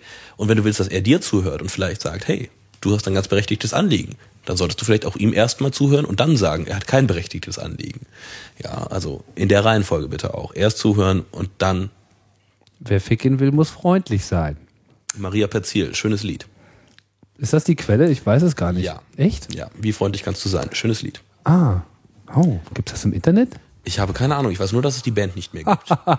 Wie alt ist denn das? Ah, das müsste so von 94 oder 96 sein. Okay. Ich weiß nicht, ob eine Privatkopie davon irgendwann zulässig ist. Ähm, eines fernen Tages. Eines fernen Tages wird es soweit sein. Ja. Okay, ja, das ist sicherlich gut. Also, ähm, haben wir's? Ich denke, wir haben es im Groben und Ganzen. Also, was auf jeden Ist ein Fall. unendliches Thema, auf jeden Fall. Wir können es runterbrechen auf drei Dinge. Erstens, sich selber informieren. Zweitens, andere informieren und zwar möglichst persönlich. Und drittens, wenn man feststellt, dass mit Information alleine für sich selbst und andere noch nicht Genüge getan ist, sich engagieren und das möglichst in einer Art und Weise, die dem Anliegen gerecht wird. Und äh, das ist vor allem der direkte Kontakt mit den äh, aktuellen Bedenkenträgern und äh, Amtsinhabern, Genau. Bürgerbüros, Ja, ganz wichtig. Veranstaltungen besuchen, Auch in wichtig. Ortsgruppen aktiv werden, Auch sich als wichtig. Systemadministrator einschleimen. Vielleicht. Oh, vielleicht. Und dann ähm, mal gucken, was man da bewegt bekommt. Anders gesagt, also wenn momentan noch so viele Webseiten keinen RSS-Feed anbieten, was durchaus der Fall sein kann. Ähm, ich denke, das ist zum Beispiel eine Aufgabe, die man durchaus übernehmen kann, sich um den RSS-Feed einer Parteiwebsite zu kümmern. Mhm. das, da wird man sicherlich nur dankbare Worte für hören, abgesehen davon, dass die Leute ähm, noch sagen werden, wofür das gut ist, weiß ich auch nicht, aber wir haben das jetzt. Ähm, gut. Ähm, mir fehlt eh noch der RSS to Brief ähm, Gateway, aber gut. Ja, gut. Aber ich meine, es ist natürlich auch wichtig, dass man ähm, so Informationsleuchttürme aufbaut, dass man einfach überhaupt erstmal Orte hat, wo Informationen gut aggregiert wird. Das würde ich meinen, ist jetzt sagen wir auch für mich mal äh, ein interessanter Punkt, gerade wenn man jetzt eben nicht die Zeit hat, äh, diesen Dingen wirklich nachzugehen. Das ist ja jetzt vor allem immer erstmal was so für die Jugend, die ja immer ganz viel äh, bewegen will. Nicht, dass ich jetzt schon freiwillig aus der Jugend ausgeschieden wäre, aber. Du dürftest, glaube ich, in keiner Partei mehr mittlerweile in der Jugendorganisation sein. Das hast du schön gesagt. Ich äh, würde ja gerne, aber ich darf nicht mehr. Und ähm, von daher ähm, gibt es auf jeden Fall auch eine Möglichkeit, seine technische Expertise einzubringen. Also ganz nebenbei kann man dann den anderen äh, Parteifreunden, die man dann gewinnt, auch äh, ein Verständnis dafür geben, dass es auch sinnvoll sein kann, moderne Technologien einzusetzen, beziehungsweise auch in manchen Fällen, jetzt haben wir doch nochmal die Wahlcomputer, es vielleicht auch mal sein zu lassen, aus bestimmten grundsätzlichen Erwägungen. Ja, und äh, vielleicht verbessert sich so etwas. Wir werden sehen. Wir werden sehen. Ich würde sagen, wir haben's. Das war Chaos Radio 66 Express, Chaos Radio Express 66. Und ähm, ja, Politik für Anfänger, Politik für Nerds, das war hier so unser Thema. Der Versuch mal ein bisschen ähm, zusammenzuhaken, was eigentlich so auf der Straße liegt. Ich denke, es gibt ja einfach eine ganze Menge, weil man, es muss einfach was entgegengesetzt werden, diesem Genöle. So dieses, ach ja, also nicht so dieses, die da oben, aber so, so dieses ferne, oh Gott, jetzt habt ihr schon wieder das Falsche äh, entschieden und das, obwohl ich mich zwei Jahre später dann noch äh, dagegen ausgesprochen habe. Man muss einfach vorneweg sein. So gerade wenn man irgendwie äh, selber meint, für die Zukunft zu stehen, dann müsste man eigentlich äh, den anderen immer um zwei Jahre voraus sein. Man kann sich's bequem machen, man kann sich in den Sessel zurücklehnen, den Laptop auf dem Schoß haben und sagen, die da oben, alle böse, alle Verschwörung und sonst was. Ähm, häufig ist es nur fehlende Information und daran lässt sich arbeiten.